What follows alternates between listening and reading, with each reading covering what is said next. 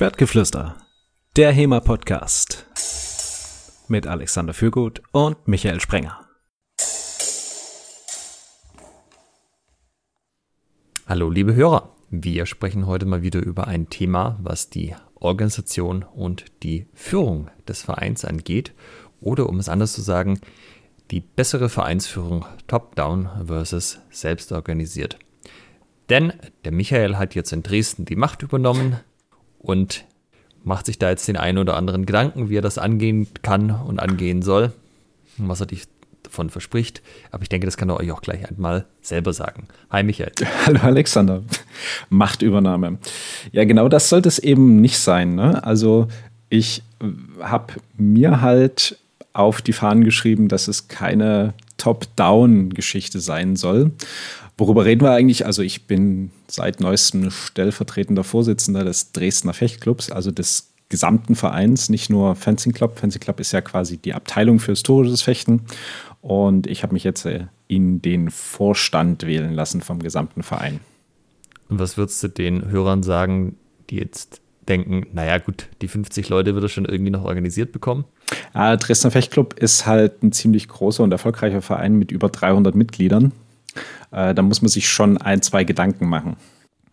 Das heißt, es gibt jetzt quasi einen ersten Vorstand, das ist einer vom Olympischen Fechten und du bist dann zweiter Vorstand und dann gibt es noch den Kassier und das war es im Endeffekt, oder wie ist die Struktur? Ja, das ist, das, das ist der geschäftsführende Vorstand, so wie es bei den allermeisten Vereinen auch ist. Und der Dresdner Fechtclub hat dann noch eine Besonderheit. Man kann Beisitzer noch in den Vorstand, in einen erweiterten Vorstand wählen lassen. Und darüber hinaus möchte ich aber noch ein bisschen mehr Mitgliederbeteiligung, beziehungsweise beim, wir sind ja ein sehr äh, jugendlastiger Verein, das heißt, da läuft auch sehr viel über die Beteiligung von Eltern. Und mm, ich möchte halt so viel wie möglich auch von den Mitgliedern beziehungsweise deren Eltern in die Orga einbiegen, äh, einbinden. Und darum soll es ja heute gehen. Ja, was ist der Top-Down-Ansatz in einem Verein? Also ich meine, die meisten von euch kennen das wahrscheinlich aus dem Firmenumfeld. Das ist halt jemand sitzt an der Spitze, der sagt, wie es gemacht wird und dann gibt er das an die Leute unter ihm weiter und die führen das dann aus. Selbst organisiert ist, da hat natürlich trotzdem jemand die Verantwortung am Ende, aber man versucht halt Strukturen so zu schaffen, dass Leute sich selbst ähm, um Dinge auch kümmern können, ohne dass das alles immer von oben vorgegeben bzw. abgesegnet werden muss. Genau. Also ein Top-Down-Ansatz, wo ich sage, da ist es schon recht wichtig, dass der so ist, ist zum Beispiel beim Militär, weil du da eben auch Entscheidungen sehr, sehr schnell treffen musst und die Verantwortung, die da übernommen wird, halt riesig groß ist. Und äh, da so ein selbstorganisierendes Prinzip im Krieg suboptimal ist, sondern da heißt halt, das wird jetzt gemacht und dann übernimmt da jemand die Verantwortung. Ja, das finde ich sehr spannend, dass du das sagst, weil ich habe, also ich war selber äh, nie in der Armee, ich wurde ausgemustert, kleine Kleiner Funfact aus meinem Privatleben. Ähm, ich habe ein paar Bücher darüber gelesen, wie das so gemacht wird und tatsächlich in den äh, moderneren, erfolgreicheren Armeen, also vor allem natürlich auch in den USA, aber auch jetzt in vielen europäischen Armeen ist es wohl so, dass du halt schon Selbstorganisation auf einer gewissen Ebene hast, weil das dort kleine Teams und die kriegen schon ein Ziel vorgegeben, was sie machen sollen. Aber wie sie das dann erfüllen, so, das ist euer Job. Ihr wisst das besser, ob ihr da jetzt rechts rum stürmt, links rum stirbt, ob ihr keine Ahnung, was man da so macht, Granate reinwirft oder was auch immer, je nachdem, was halt das Ziel ist. Also es ist schon auf einer gewissen Ebene Selbstorganisation. Das, ähm, so wie ich das verstanden habe, war das noch nicht schon immer so. Also schon dieses, du gibst, also es, es, gibt immer noch Armeen, die wohl so organisiert sind, dass es halt, wenn du keinen Befehl gibst, machst du erstmal nichts und kümmerst dich auch um nichts. Ja. Ähm, das ist häufig, ja, wenn dann halt die Befehle nicht kommen oder nicht gut sind, funktioniert das wohl nicht so. Äh, ich habe hier verstanden, die Russen arbeiten zum Beispiel so. So ein bisschen top-down oder was? Äh, sehr stark top-down. Mhm.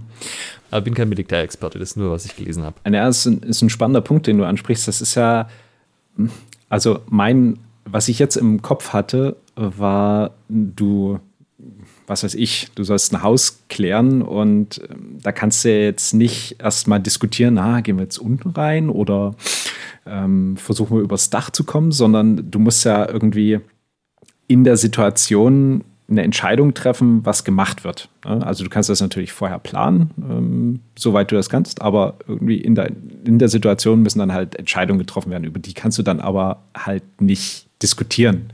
da kannst du dann kein, keine Abstimmung machen, sondern es muss halt äh, entweder einer entscheiden oder, und das fiel mir jetzt ein, wo du, wo du das äh, meintest, dass es kleinere Teams auch selbst organisieren sind, das ist natürlich möglich, dass es einfach Entscheidungsgrundlagen gibt. Also, dass dann eben ganz klar ist, in solchen Situationen wird so und so entschieden, was dann aber sehr, sehr viel intensiveres Training bedarf, weil du ja das einschleifen musst und es darf dann keine, keine Zweifelsfälle geben. Weißt du, wie ich meine?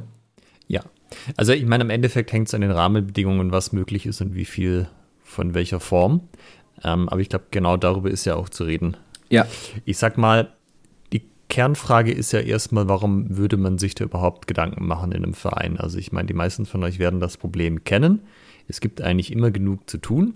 Und es wäre eigentlich immer schöner, wenn Leute da sich dran beteiligen würden und nicht nur wenige Leute quasi alle Arbeit machen und der Rest halt Nutznießer ist, sondern dass die Leute sich halt auch mit einbringen. Vereine sind ja auch äh, keine gewerbliche Institution. Die, also der Verein ist ja seine Mitglieder. Es ist nicht eine Institution, sondern es lebt ja auch davon, dass die Leute halt was machen. Hm.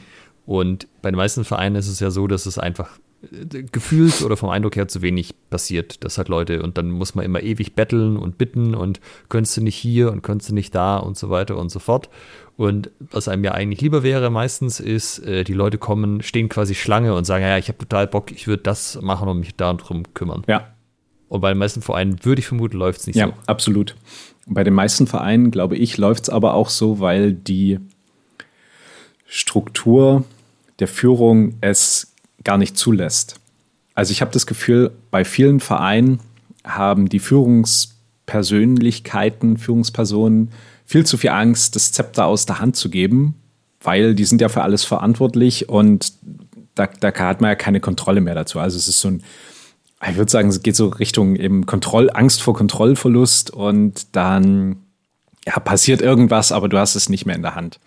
Was aber eben ein Zeichen davon ist, dass du einfach nur keine sinnvolle Organisationsstruktur dafür hast. Ja. Jetzt ist ja die Sache, also das, was du angesprochen hast, ist auf jeden Fall richtig. Das eine ist natürlich, wenn, also wenn, wenn du Top-Down machst, wenn du jemanden an der Spitze hast, der trifft die ganzen Entscheidungen und macht Ansagen, was Sache ist, dann ist da natürlich sehr viel Macht an einer Stelle konzentriert. Typischerweise ist es aber so, dass die Leute in ihrer Freizeit nicht so gerne einfach Anweisungen entgegennehmen und die ausführen. Also vielleicht jetzt in so einem Trainingskontext schon mit, mach mal Übung X, mach mal Übung Y, aber mit komm doch noch mal und äh, du setzt dich jetzt Samstag an den Tisch und machst irgendwie Kampfrichter oder halt ähm, Tischcrew für irgendein Turnier. Kommt nicht so gut, habe ich immer den Eindruck. Ja, also da findest du recht wenig Leute, weil du auch nur dieses Empfinden hast, ich muss jetzt was machen. Also du hast nicht dieses Empfinden von der Wertschätzung, sondern von dir wird was verlangt. Und da sind Menschen oftmals ein bisschen auf Kontra gebürstet. Ja. Und wenn du jetzt aber sagst, du möchtest an den Zustand kommen, dass Leute sich von sich aus einbringen, dass Leute von sich aus auch mithelfen, dann ist eine Sache, die man auf jeden Fall braucht, schon mal, die, es müssen Informationen sehr transparent geteilt werden, weil das setzt, also System, wo sich die Leute untereinander austauschen, sich selbst organisieren, setzt ja voraus, dass die alle Informationen haben, um überhaupt sinnvolle Entscheidungen treffen zu können. Ja. Und ich glaube, das ist immer wieder so ein bisschen bei dem Militärbeispiel. Das kann halt schon sein, dass einfach Leute an einer bestimmten Situation diese Informationen nicht haben, das aber auch sinnvoller ist, dass jemand weiter drüber diese, Informat äh, diese Entscheidung trifft, weil er die Informationen hat, so zumindest die Theorie. Ähm, und das hat halt auch was damit zu tun, wie transparent Vereine organisieren. Also diese ganze Top-Down gegen Selbstorganisation ist ja jetzt nichts, was nur in Vereinen eine Rolle spielt. Äh, es gibt sicherlich viele unserer Hörer, die in irgendwelchen Firmen waren, wo eine agile Transformation gemacht oder versucht wurde. Erfolgreich abgebrochen wurde. Ja, und das scheitert halt in der Regel auch an genau den gleichen Gründen. Wenn du halt sagst, wir machen einfach eigentlich alles wie vorher, wir haben einen neuen Namen, dann ja. ändert sich genau gar nichts. Ja. Sondern du musst ja die Rahmenbedingungen schaffen. Eine davon ist halt, äh, du musst eine sehr viel radikalere Transparenz durchsetzen und auch leben, als das halt vorher die Sache ist. Also ähm, theoretisch ist es ja eh so, dass die Vereine gegenüber ihrem Vorstand oder andersrum der Vorstand gegenüber den Vereinen auskunftspflichtig ist und dass Verein, äh, Mitglieder, also auch ganz normale Vereinsmitglieder einfach zum Beispiel die Buchführung Einblick nehmen können, gucken können, was wird denn mit dem Geld so gemacht, wie viel haben wir denn und solche Sachen. Aber es geht halt auch über das hinaus, dass halt so Alltagsgeschichten, äh, also dass erstmal überhaupt eine, Konf eine Kommunikationsform gibt, wo Informationen gestreut werden. Ja. Also einer kriegt was mit und das ist relevant für das, was der Verein als Ganzes macht, vielleicht für ein Event oder was auch immer. Wie kommt das von da zu Leuten, die potenziell sagen würden, aber ah, wenn ich das gewusst hätte, hätte ich mich damit eingeklinkt und hätte da was gemacht. Ja. Was du, damit wir es nicht vergessen, ähm, in der, in der Reihenfolge, was jetzt glaube ich, könnte ich mir vorstellen, bei dem einen oder anderen Hörer, Hörerin aufploppt, ist ja, ja, es geht ja nicht nur darum, dass die Informationen verfügbar sind, die Leute müssen ja auch Ahnung davon haben, dann, was sie machen. Ja, also, dass man so ein bisschen der Meinung ist, dass die Kompetenz fehlt, Dinge umzusetzen. Wie, ja. wie, wie siehst du das? Also ich glaube, manchmal stimmt das. Äh, wenn du das jetzt so formulierst, ist das aber was sicherlich auch in vielen Situationen einfach vorgeschoben. Mhm. Also ich gebe dir mal ein Beispiel. Wir haben so ein Curriculum, was jetzt ein Jahr lang läuft. Wenn das halt jemand zum ersten Mal durchlaufen hat und dann irgendwie starke Meinungen hat, fällt es mir schon schwer, das ernst zu nehmen, weil ich weiß, a, der, klar, wenn man die Sachen zum ersten Mal sieht, das ist immer was anderes, als wenn man es schon zwei, drei, vier, fünf Mal gemacht hat. Und ich weiß auch, wie viele Leute sich merken können, nämlich nicht so viel. Also ich habe immer dieses lustige Erlebnis, dass dann irgendwie ein externer Trainer da ist, jetzt auch wieder beim Schwabenhau, der zeigt dann irgendwas, und die Leute so voll fasziniert, boah, das ist ja voll cool. Also das ist ja genau richtig so, wie, wie man es machen muss. Und ich denke mir so, Leute, das haben wir vor drei Monaten gemacht. Ich weiß, du warst auch in dem Training da, als wir das gemacht hatten. Aber ist okay, du hast ja ein Lernerlebnis, ich werde jetzt nichts dazu sagen. Du weißt, was ich meine, oder? Ich weiß, was du meinst. Ist aber eben was, was man natürlich dann als Führungsperson aushalten können muss. Ne? Also, genau. Und ich glaube, das da ist der wichtigste halt schon Punkt, so, ne? wo ich mir denke, ja, also das ist halt schon was, wo ich mir denke, ja, ähm, vielleicht, wenn man da, wenn du es mal zumindest zwei oder dreimal gemacht hast, dass du da vielleicht ein bisschen eine qualifiziertere Meinung dazu haben kannst. Umgekehrt ist es aber ja so, dass die Leute in der Regel irgendwas in ihrem Leben machen, außer fechten und irgendwie einen Job haben und so weiter. Und ähm, sagen wir mal, du hast jetzt jemanden in deinem Verein drin, das weißt du nicht mal.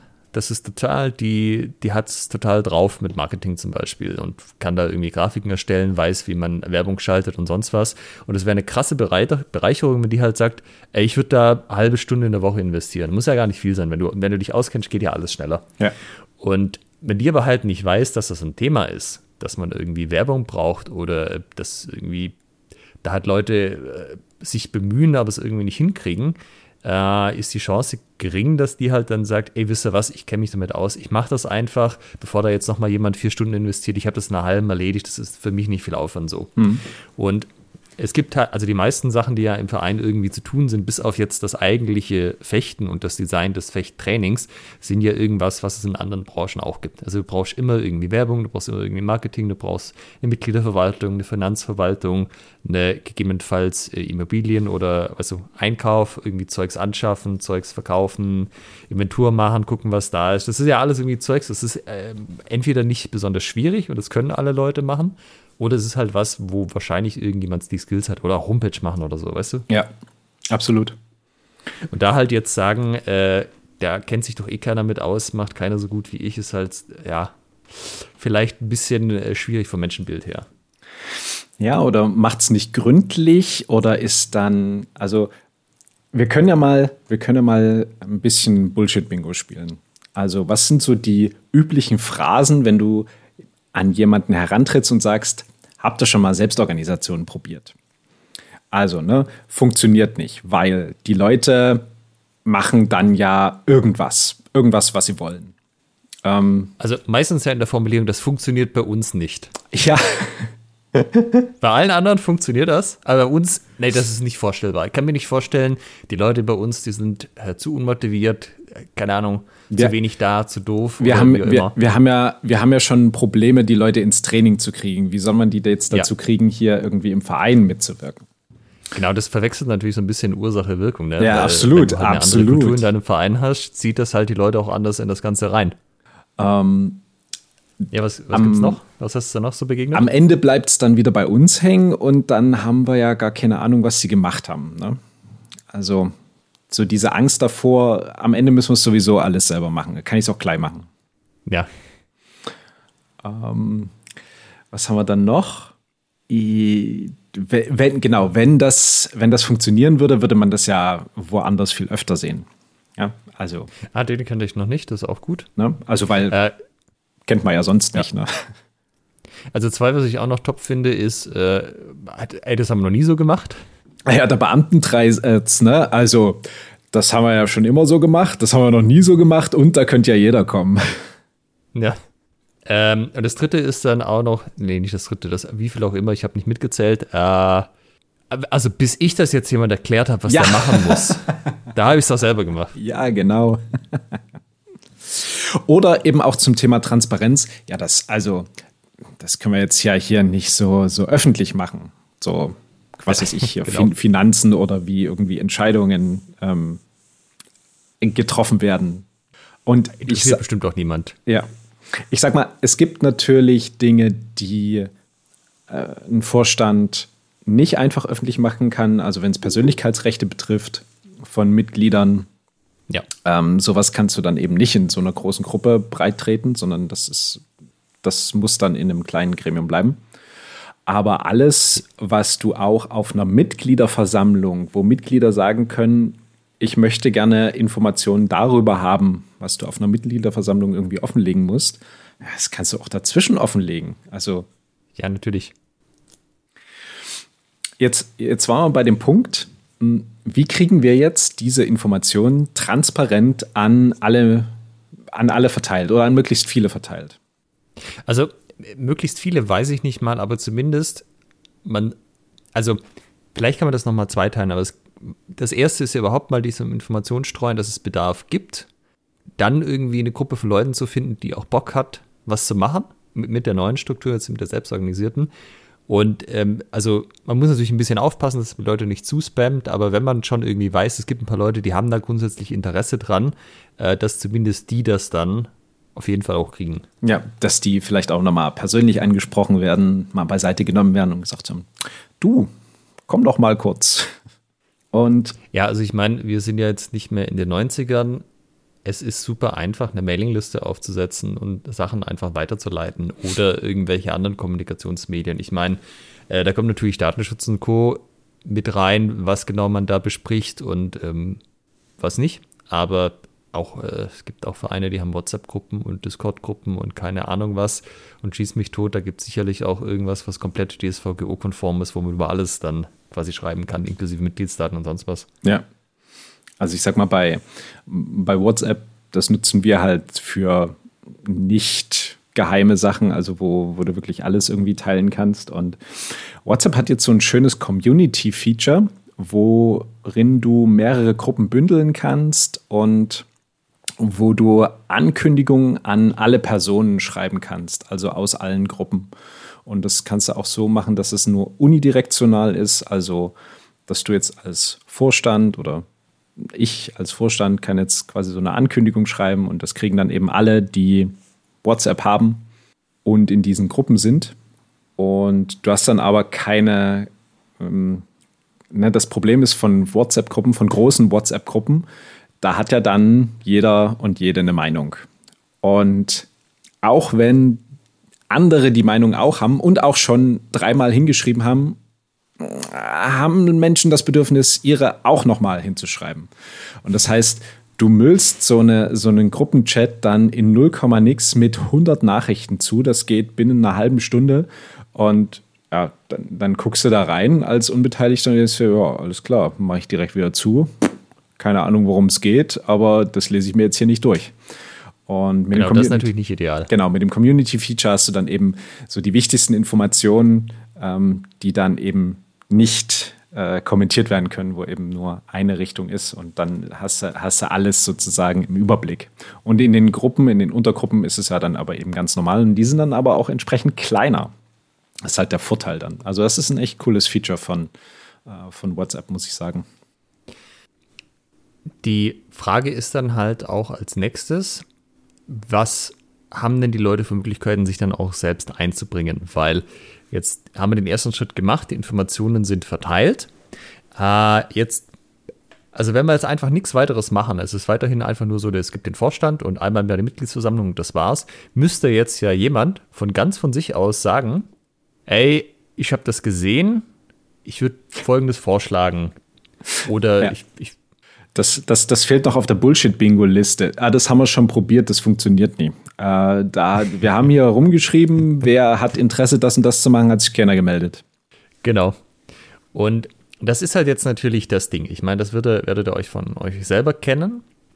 Äh, manchmal hat man natürlich so ein bisschen das Gefühl, auch eine gewisse Verpflichtung, dass man sagt, ey, wir machen das als Verein, die brauchen noch Hilfe und ich mache halt mit, auch wenn es mir jetzt vielleicht nicht riesig viel Spaß bereitet. Das ist natürlich okay, das ist gut, das braucht man auch. Aber einfacher ist es, wenn die Leute halt sagen können, ich habe da eine Idee, ich würde gerne umsetzen, ich kann da auch innerhalb des Vereins Hilfe bei der Umsetzung finden und die machen das, weil das ist natürlich schon wenn du jetzt sagst, ey, ich will das krasse Ding umsetzen und dann machst du das oder kriegst du auch noch Unterstützung, das ist natürlich was, wenn man das mal gesehen hat, dass das andere Leute machen, kommt man vielleicht auch selber auf die Idee, das auch mal zu tun, wenn man eine entsprechende Idee hat. Aber auch hier brauchst du halt was, ähm, wie, wie, können, wie können sich die Leute sozusagen gegenseitig finden, dass der eine sagt, ey, ich würde das gerne machen und der direkt von ein paar anderen Leuten gespiegelt kriegt, ey, ich finde das eine voll geile Idee, ich finde das voll gut, wenn du das machen würdest, ich würde dir auch dabei helfen, so. Weil, ähm, wenn du keine solchen Strukturen hast, ist es natürlich so, da muss jetzt jemand sagen, ey, ich hätte da Bock drauf, dann geht er vielleicht zum, weiß ich nicht, zum Trainer oder zum Vorstand, je nachdem, wer halt gerade da ist, sagt das dem, der ist vielleicht nicht so begeistert ja. und lässt sich das auch anmerken und dann ist wahrscheinlich auch schon wieder erledigt. Ja. Aber was äh, der Trainer oder der Vorstand persönlich jetzt immer so super gut finde, muss ja nicht immer der Maßstab sein. Der kann sich ja auch, äh, der muss jetzt nicht unbedingt genau die Meinung von allen oder zumindest von einem Teil der Vereinsmitglieder widerspiegeln so. Ja.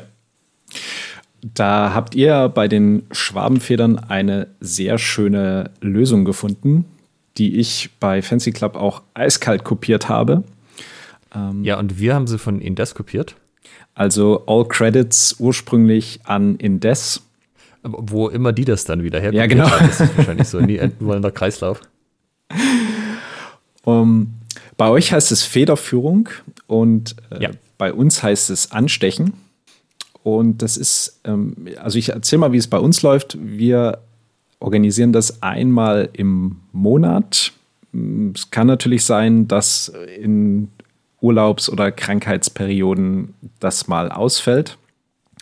Aber ansonsten ist es ein, ein fixer Termin, einmal im Monat. Und da treffen wir uns und es gibt, ähm, gibt zwei Regeln. Also erstmal grundsätzlich können, können alle teilnehmen.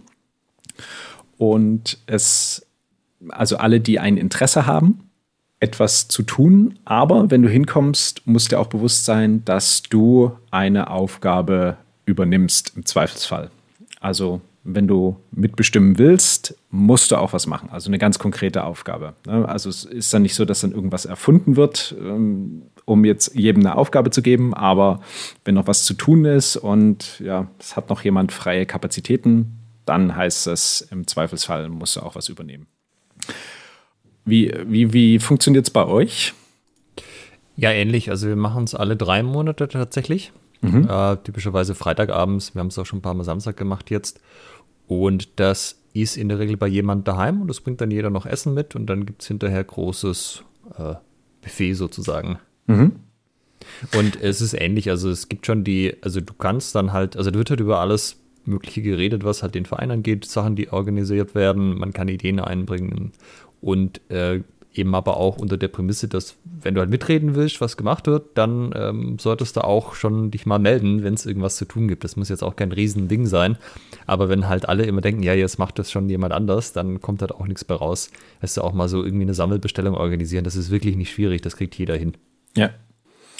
Wir haben es erstmal zumindest monatlich gemacht, weil viele halt auch mal nicht können und dass du dann eben nicht so eine lange Zeit dazwischen hast.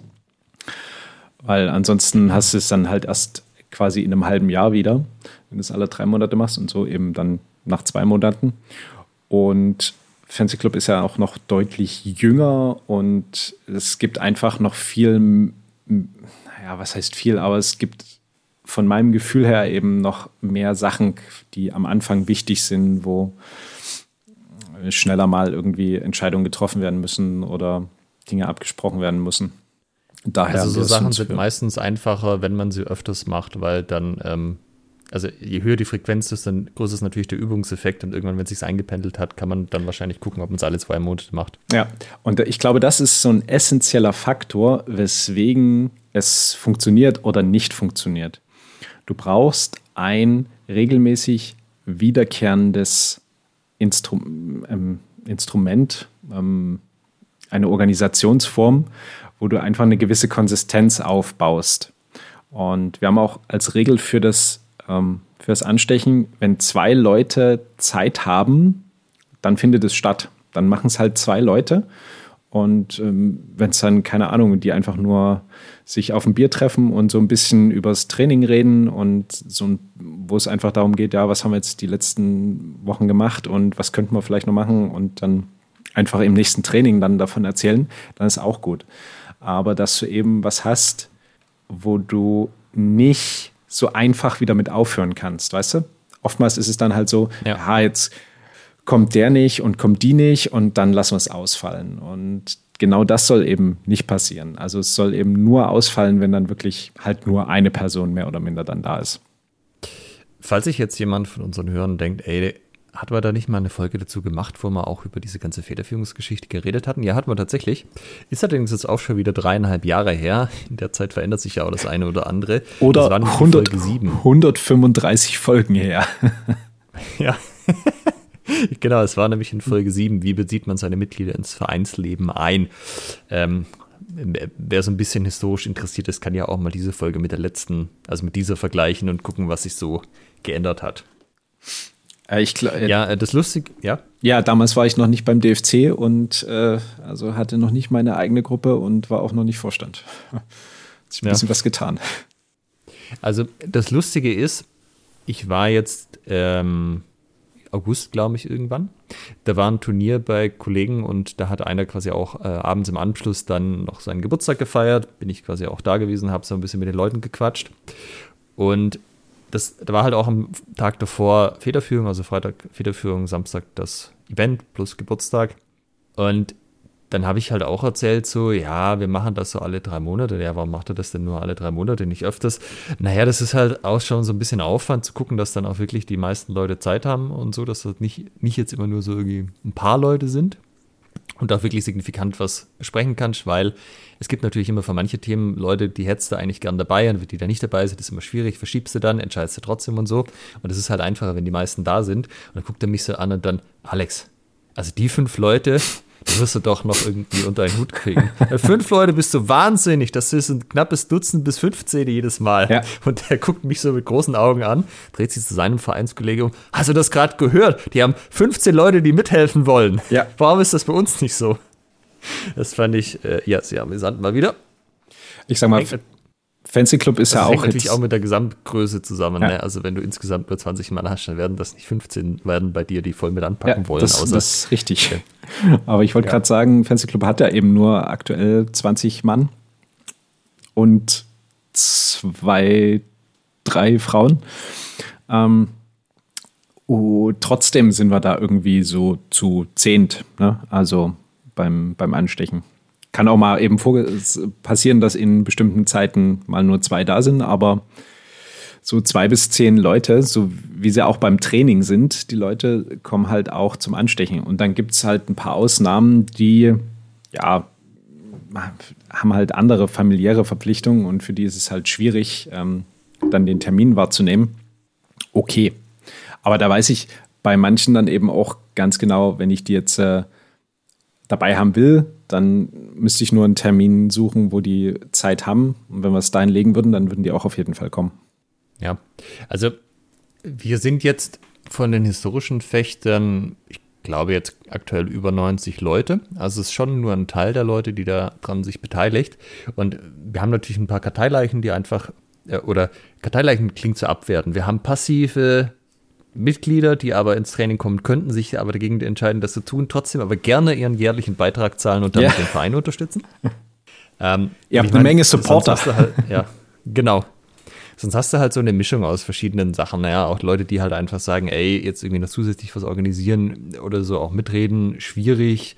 Andere Leute haben da vielleicht auch gar nicht so das Interesse dran. Die kommen halt einmal die Woche fechten, gehen dann wieder, passt für die auch. Oder ich habe auch schon gehört, so, ey, ich bin jetzt in einem anderen Verein im Vorstand, wo ich da noch irgendwas mache, das äh, bei zwei Sachen mich irgendwie einbringen, kriege ich dann auch nicht mehr unter, das wird man auch so viel. So, ist alles okay. Wichtig ist ja nur, dass die Leute da sind, die halt auch Bock haben, sich zu beteiligen. Also, ähm, es, also du, es muss halt eigentlich auch keiner jetzt irgendwie sich hinstehen und jammern, so, ach, das läuft nicht und das finde ich nicht gut und das finde ich doof, weil, ja, dann kommst du halt zur Federführung und dann besprichst du das mal. Dann wirst du schon sehen, ob das irgendwie jetzt mehr Leute so sehen oder nicht und was man da macht und ob man was macht. Also, weil sonst ist natürlich schon so, willst du da jetzt, also, wenn du unzufrieden bist, auch als, äh, sagen wir mal, motiviertes Mitglied, dann wartest du was? Ein Jahr bis zur nächsten äh, Abteilungssitzung. Und da wird dann irgendwie der, der also die, die Pflichtprogrammpunkte abgearbeitet und so richtig Austausch, Diskussion ist auch immer ein bisschen schwierig, weil äh, dann hier Vorstand entlasten, vielleicht neuen Vorstand wählen, Kassenprüfung, pipapo. Und dann ist irgendwie schon zwei Stunden vorbei und eigentlich hat keiner mehr Bock und dann fängst du noch an, ey, ich hätte da noch einen Vorschlag. Nee, das ja, ist halt nee, irgendwie, das passiert so nicht. Ja. Aber was du gerade angesprochen hast, es ist halt auch eine super Methode, um Leute, die dir, also nicht, dass es das bei uns gibt, aber wenn dir Leute auf den Sack. Du hast von deinem Freund gehört. Ja, es soll Vereine geben, da gehen einem Leute so auf den Sack mit, äh, das ist nicht und können wir nicht das und dies, das, jenes. Und ich kann immer sagen, ja, kommst zum Anstechen. Oder bring's als Thema auf die Agenda zum Anstechen. Ne, wenn du keine Zeit hast, ist kein Problem, aber dann besprechen wir es halt und wenn es hinten runter kippt, kippt es hinten runter. Ne? Es ist, also wenn du was willst und willst, dass es umgesetzt wird, dann bringst du es als Thema vor und kommst dahin. Das ist eine ganz einfache ja. Geschichte. Ja, da erinnerst du mich dran, wir haben noch eine weitere Regel und zwar das Thema muss vorher ins Google Doc eingetragen werden. Ah ja, nicht erst abends dann hinkommen und ich habe noch was, sondern bitte vorher, dass sich jeder schon mal Gedanken machen kann, ja. ob er da was zu sagen möchte oder nicht. Auch eine sehr schöne. Aktuell ist bei uns noch so, dass wir ähm, noch sagen können, am Tag des, äh, der Veranstaltung gibt es jetzt noch aktuelle Themen, die noch irgendwie aufkommen. Aber da habe ich bisher noch nichts erlebt, dass dann irgendwie spontan was hochgekommen ist. Okay. Ja, ich möchte halt schon, also zumindest einen Tag vorher, dass sich halt Leute, die das irgendwie, denen das wichtig ist, schon so ein bisschen darauf einstellen können, einfach mal selber das Thema durchdenken. Habe ich da überhaupt eine Meinung dazu oder nicht? Ja. da das kannst du so, also das machen jetzt die meisten Leute nicht böswillig, aber das ist ja so ein bisschen, die Leute werden überrumpelt in dem Moment, wissen sie vielleicht nicht und dann gehen sie hinterher raus und sagen, ja, eigentlich jetzt, wo ich so drüber nachdenke, bin ich gar nicht so happy mit dem, was da rauskam. Und das kannst du so ein bisschen vermeiden, wenn zumindest vorher einigermaßen klar ist, worum es geht. Es kann natürlich sein, dass ich das auch noch beim bei uns, also bei Fancy Club einführen muss. Aktuell sind wir halt so klein, dass es noch äh, über, über Mund-zu-Mund-Propaganda sich äh, an alle verteilt, was so die aktuellen Themen sind. Du bist aber ja auch noch quasi in jedem Training da, oder? Ja, genau. Ich gebe noch jedes Training.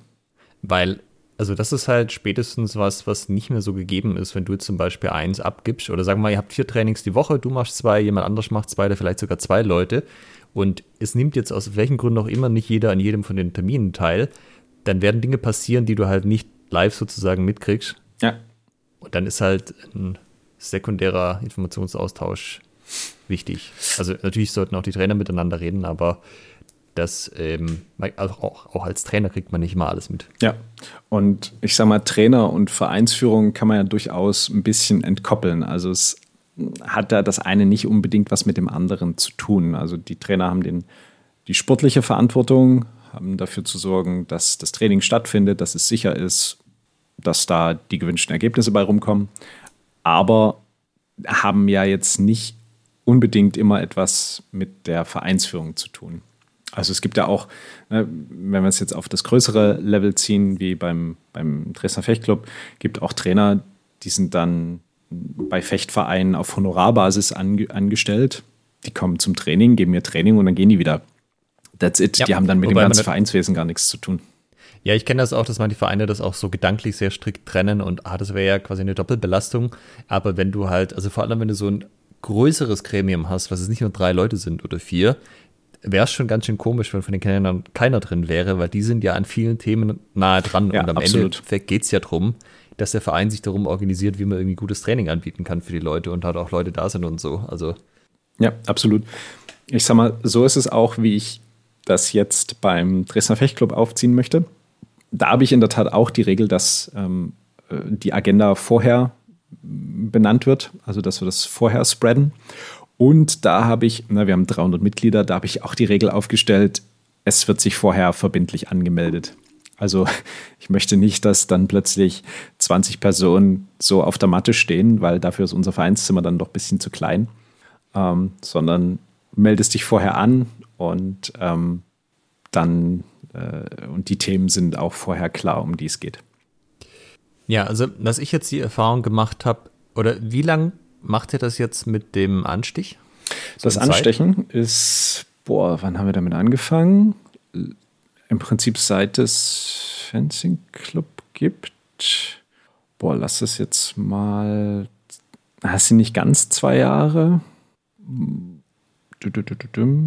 Anderthalb, anderthalb Jahre, so in der Größenordnung.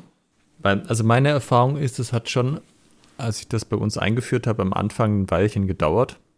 Also ein Jahr oder zwei, bis es wirklich so signifikant abgehoben ist. Am, Ende, am Anfang äh, war es schon so, dass ich Leute teilweise auch ein bisschen da rein überreden, peitschen musste, was eigentlich am Ende ja nicht der Sinn der Sache ist, aber da war die Hürde irgendwie da, sich auf sowas auch einzulassen. Weißt du, auch so ganz triviale Sachen wie, äh, trag das in das Google Doc ein. Ah, das Google Doc geht aber nicht auf meinem Handy, da musst du die App installieren. Oh, muss ich ja eine App installieren. Ja, dann installier die halt einmal und dann hast du das, den Stress nicht mehr. Weißt du, so, äh, ja. Es gab halt einmal ein bisschen Widerstand. Der war dann irgendwann überwunden, da war der Prozess dann soweit etabliert, dann hat es aber immer noch ein bisschen gedauert, bis sich die Leute wirklich getraut haben, in dem Format sich dann auch einzubringen und auch Sachen aufzuziehen und so weiter.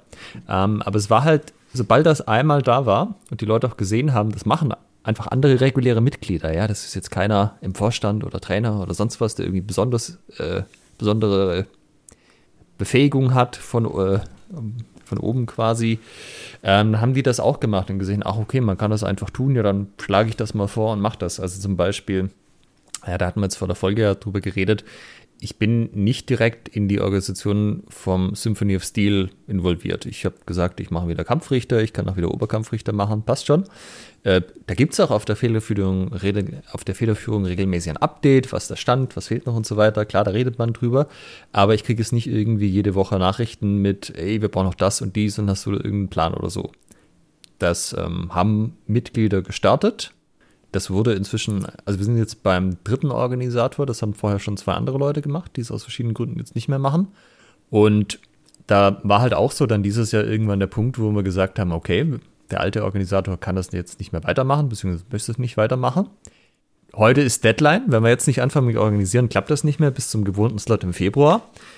Gibt es jemanden, der das machen würde? Wenn es keiner macht, dann machen wir es nicht. So einfach ist die Sache. Fällt die Symphonie flach. Genau, da gibt es halt einfach keine Symphonie mehr, bis dann wieder jemand sich aufrafft und sagt, ach, war doch irgendwie schade und machen wir mal. Und ich habe jetzt, ich hatte kurz überlegt, ob das jetzt dann so ein betretenes Schweigen gibt, weißt du, so dieses, wer kann es übernehmen, und dann sagt erstmal keiner was. zirp, zirp, zirp, macht die Grille. Ja. Aber war nicht so, da hat halt jemand sich das vorher überlegt gehabt, weil er wusste, dass das Thema war. Da habe ich auch, also da habe ich jetzt zum Beispiel explizit darauf hingewiesen, hey Leute, wir müssen das jetzt klären oder nicht. Und der hatte sich das überlegt und hat gesagt, doch, er wird das machen, er wird das probieren. Und dann hat er sich halt mit den ehemaligen Organisatoren in der Zwischenzeit auch hingesetzt, hat sich das alles erklären lassen, hat halt Fragen gestellt. Und so wie das jetzt aussieht, äh, macht er das gut. Scheint stattzufinden, die Symphonie. Genau. Und das ist aber halt auch so, weißt du, die Information war einfach transparent. Ey, also ich werde das nicht machen. Ich werde das nicht organisieren. Entweder das macht jemand von euch oder es passiert dann nicht. Hm. Und die Leute kennen ja das Symphony, die wissen ungefähr, was da zu ttun war, auch wenn die jetzt schon ein paar Mal in der Federführung natürlich waren in den letzten Jahren, haben sie auch vorher mitgekriegt, was man da so grob macht. Und die waren halt einfach involviert, die waren informiert, sie hatten so ein grobes Bild, was man eigentlich tun muss und konnten halt für sich die Entscheidung treffen, kann ich das tun, kann ich das nicht tun. Finde ich Symphonie an sich cool, als Teilnehmer fände ich es gut, wenn das fortbesteht.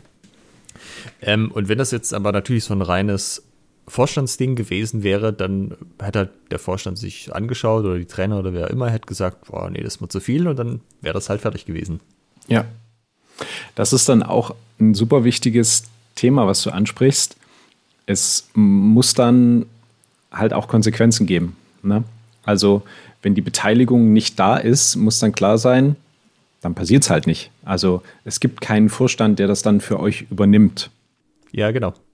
Also, das ist halt so das Ding. Also zum Beispiel, es kamen halt über die Jahre auch immer wieder Leute und haben gemeint, ey, Seminar, hier könnte man mal dies und das und jenes. Und dann, klar, wenn du das organisierst, dann können wir das jederzeit machen. Ja. Das ist nicht schwer, du musst ja nur um, dich um eine Person kümmern oder maximal zwei, halt den Trainer, gegebenenfalls einen Co-Trainer. Du musst die unterbringen, du musst die Halle reservieren und du musst die Anmeldung regeln und einen Preis festsetzen. Preis festsetzen kann ich dir helfen, kein Problem. Anmeldung kann ich dir auch zeigen, wie das geht. Aber du musst halt einmal die Orga machen. Ist nicht viel, kann man gut machen, kommt man gut rein. Äh, kommst du zur Federführung, quatsch mit drüber, kannst auch gleich gucken, ob da die Leute Bock haben auf jetzt das Thema im Speziellen, dann schauen wir, schauen wir weiter. Mhm. Und es gab Leute, die sind dann halt zur Federführung gekommen, haben das vorgestellt. Die Leute haben alle gesagt, ja, finde ich cool. Dann ist das passiert. Und es gab andere Leute, die haben da gesagt, okay. Und dann ist es da nicht passiert. Aber dann war es auch okay, weil ja. gab halt, es gab eine klare Vorgabe, wie das möglichst machst und war dann scheinbar nicht so wichtig. Aber das ist halt auch so, glaube ich, das Ding mit dem, äh, die Leute kriegen das doch bestimmt nicht hin und dann muss am Ende wieder ich machen so. Äh, ich bin ja immer ein großer Freund davon, den Leuten einfach mal die Chance überhaupt zu geben, sich auch beweisen zu können. Das ist ja auch sowas, weißt ja. du? Ähm, wenn die Leute halt die Chance nicht kriegen, wie sollen sie es machen? Und wenn halt die erste Schwelle ist, überhaupt mal zu so einem Treffen zu kommen, das da vorzustellen, und die wird schon nicht genommen, dann ist ja auch nichts passiert. Dann bin ich halt der Einzige, der sozusagen wusste, dass da ein Seminar in der Luft lag. Hätte, äh, hätte passieren können. Ist. Genau, hätte passieren können, aber kein Problem. Und wenn da jemand zur Federführung kommt und sagt, ey, ich würde das machen, dann hast du natürlich aber auch einen gewissen Peer Pressure, weil du hast dich dann halt ja auch committed, ne? Du hast den Leuten, die da saßen, gesagt, ich würde das machen. Jetzt passiert das, gesagt, ey, da habe ich voll Bock drauf. Geil, mach das. ja. Da muss dann auch nicht ich hingehen und denjenigen fragen, ey, wie sieht's da aus? Also würde ich vielleicht in Einzelfällen tun, jetzt irgendwie kurz vorher mit, ey, das ist in zwei Wochen ähm, alles organisiert soweit, oder? Passt. Aber so, dass, äh, dass es überhaupt an sich organisiert wird und mal ein Termin gesucht wird und so weiter und so fort, ähm, da werden mit Sicherheit dann auch die Leute mal nachfragen, hey, du wolltest doch hier das sowieso, wie, wie ist denn das? Machen wir das jetzt? Ja, geht doch nichts über ein bisschen gesellschaftlichen Druck. Ja. Aber das unterscheidet halt auch so eine Mentalität wie, ah, ihr könnt, äh, ihr könnt gerne bei uns alles machen. Ne? Also habe ich auch schon erlebt, äh, Vorstände in meinem alten Verein, die gesagt haben, wir erfüllen euch alle Wünsche so ungefähr. Ja, am Ende ist auch ein Scheiß passiert, weil es einfach kein Systema es gab keine Systematik ne, dahinter. Wie passiert das? Wo bringe ich das ein? Was passiert dann? Wer ist wie, wofür verantwortlich? Und mit so einer, mit so einem regelmäßigen Treffen wie Federführung oder Anstechen oder Speerspitze hast du so ein System integriert und es ist dann auch transparent und für alle nachvollziehbar. Vor allem, du hast dann halt ja auch immer so eine Mischung von Leuten da sitzen und diese Gruppe als Ganzes weiß in der Regel auch alles, was notwendig ist, um irgendwas aufzusetzen. Oder wenn nicht und man hat irgendwo noch eine Lücke, dann ist das natürlich auch eine Aussage, ja, dass du da, keine Ahnung, zehn Leute sitzen hast und irgendwie weiß man bei manchen Sachen einfach gar nicht, wie sie gehen. Ähm, das ist halt dann schwieriges in der Umsetzung, aber zum Beispiel, selbst wenn jetzt sagen wir mal, so alte Hasen wegfallen, was ja über Corona zum Beispiel verstärkt passiert ist. Da sind ja viele Leute dann, ähm, hat sich einfach im Leben was geändert, dann sind es halt nicht mehr in der HEMA-Community insgesamt drin oder im Verein oder zumindest nicht mehr so stark. Ähm, wenn du jetzt da drei Wissensträger hast und von denen gehen zwei, dann hast du ein Problem. Wenn du zehn Wissensträger hast, von denen drei schon lange dabei sind, äh, nochmal so drei, vier, die haben aber auch schon viel gesehen, auch wenn sie jetzt nicht so ganz krass sind, drei, die so ein bisschen neuer dabei sind, und da fallen die zwei alten Hasen weg, dann kriegt der Rest das auf jeden Fall kompensiert von dem, was man wissen muss. Ja. Wir haben manchmal das Gefühl, dass das Leute auch ab, davon abhält, sowas umzusetzen, weil sie dann ersetzbar sind. Ja, also du hast dann eben kein, ja. kein, wie heißt dieses Wissen, ähm, äh, na, gibt es so einen Begriff für Unique Selling Point oder was? Nee, du hast dann eben kein, kein alleiniges Wissen mehr, was, worauf andere angewiesen sind. Also man braucht dich de facto. Unersetzlich machen quasi. Mhm. Und ähm, glaube, das ist für, also ich glaube nach wie vor, dass es für viele Menschen eine Motivation ist, in Führungspositionen zu kommen, weil sie gerne Macht ausleben. Da kann ich mich irren, aber ich bin davon überzeugt, das ist nach wie vor so. Und ich denke, es ist auch in vielen Vereinen so und auch in vielen HEMA-Vereinen. Punkt. Prinzipiell auch erstmal nicht unbedingt immer schlecht. Ja, es ist nur weil ich Macht habe und die sozusagen auslebe, also Dinge tue, Kraft meiner, meines Amtes, Kraft meiner Wassersuppe wollte ich sagen, ist ja erstmal okay. ähm, aber äh, ich glaube, es findet oftmals so eine Identifikation über dieses Amt statt. Ne? Ich bin Vorstand, wir sind Vorstand, wir sind die Herrlichkeit, die Schönheit und die heilige Dreifaltigkeit. Ähm, da, da haben wir ja auch der, was zeichnet oder was macht einen guten Trainer aus Folge, ich weiß nicht mehr, wie sie genau heißt, darüber geredet, dass Leute, die aus genau diesem Grund Trainer werden wollen, wahrscheinlich besser keine Trainer werden. Ja, genau. Und ähm, ich denke, das ist auch was, was oftmals so ein bisschen solchen selbstorganisierten Strukturen im Weg steht. Einfach eine Person.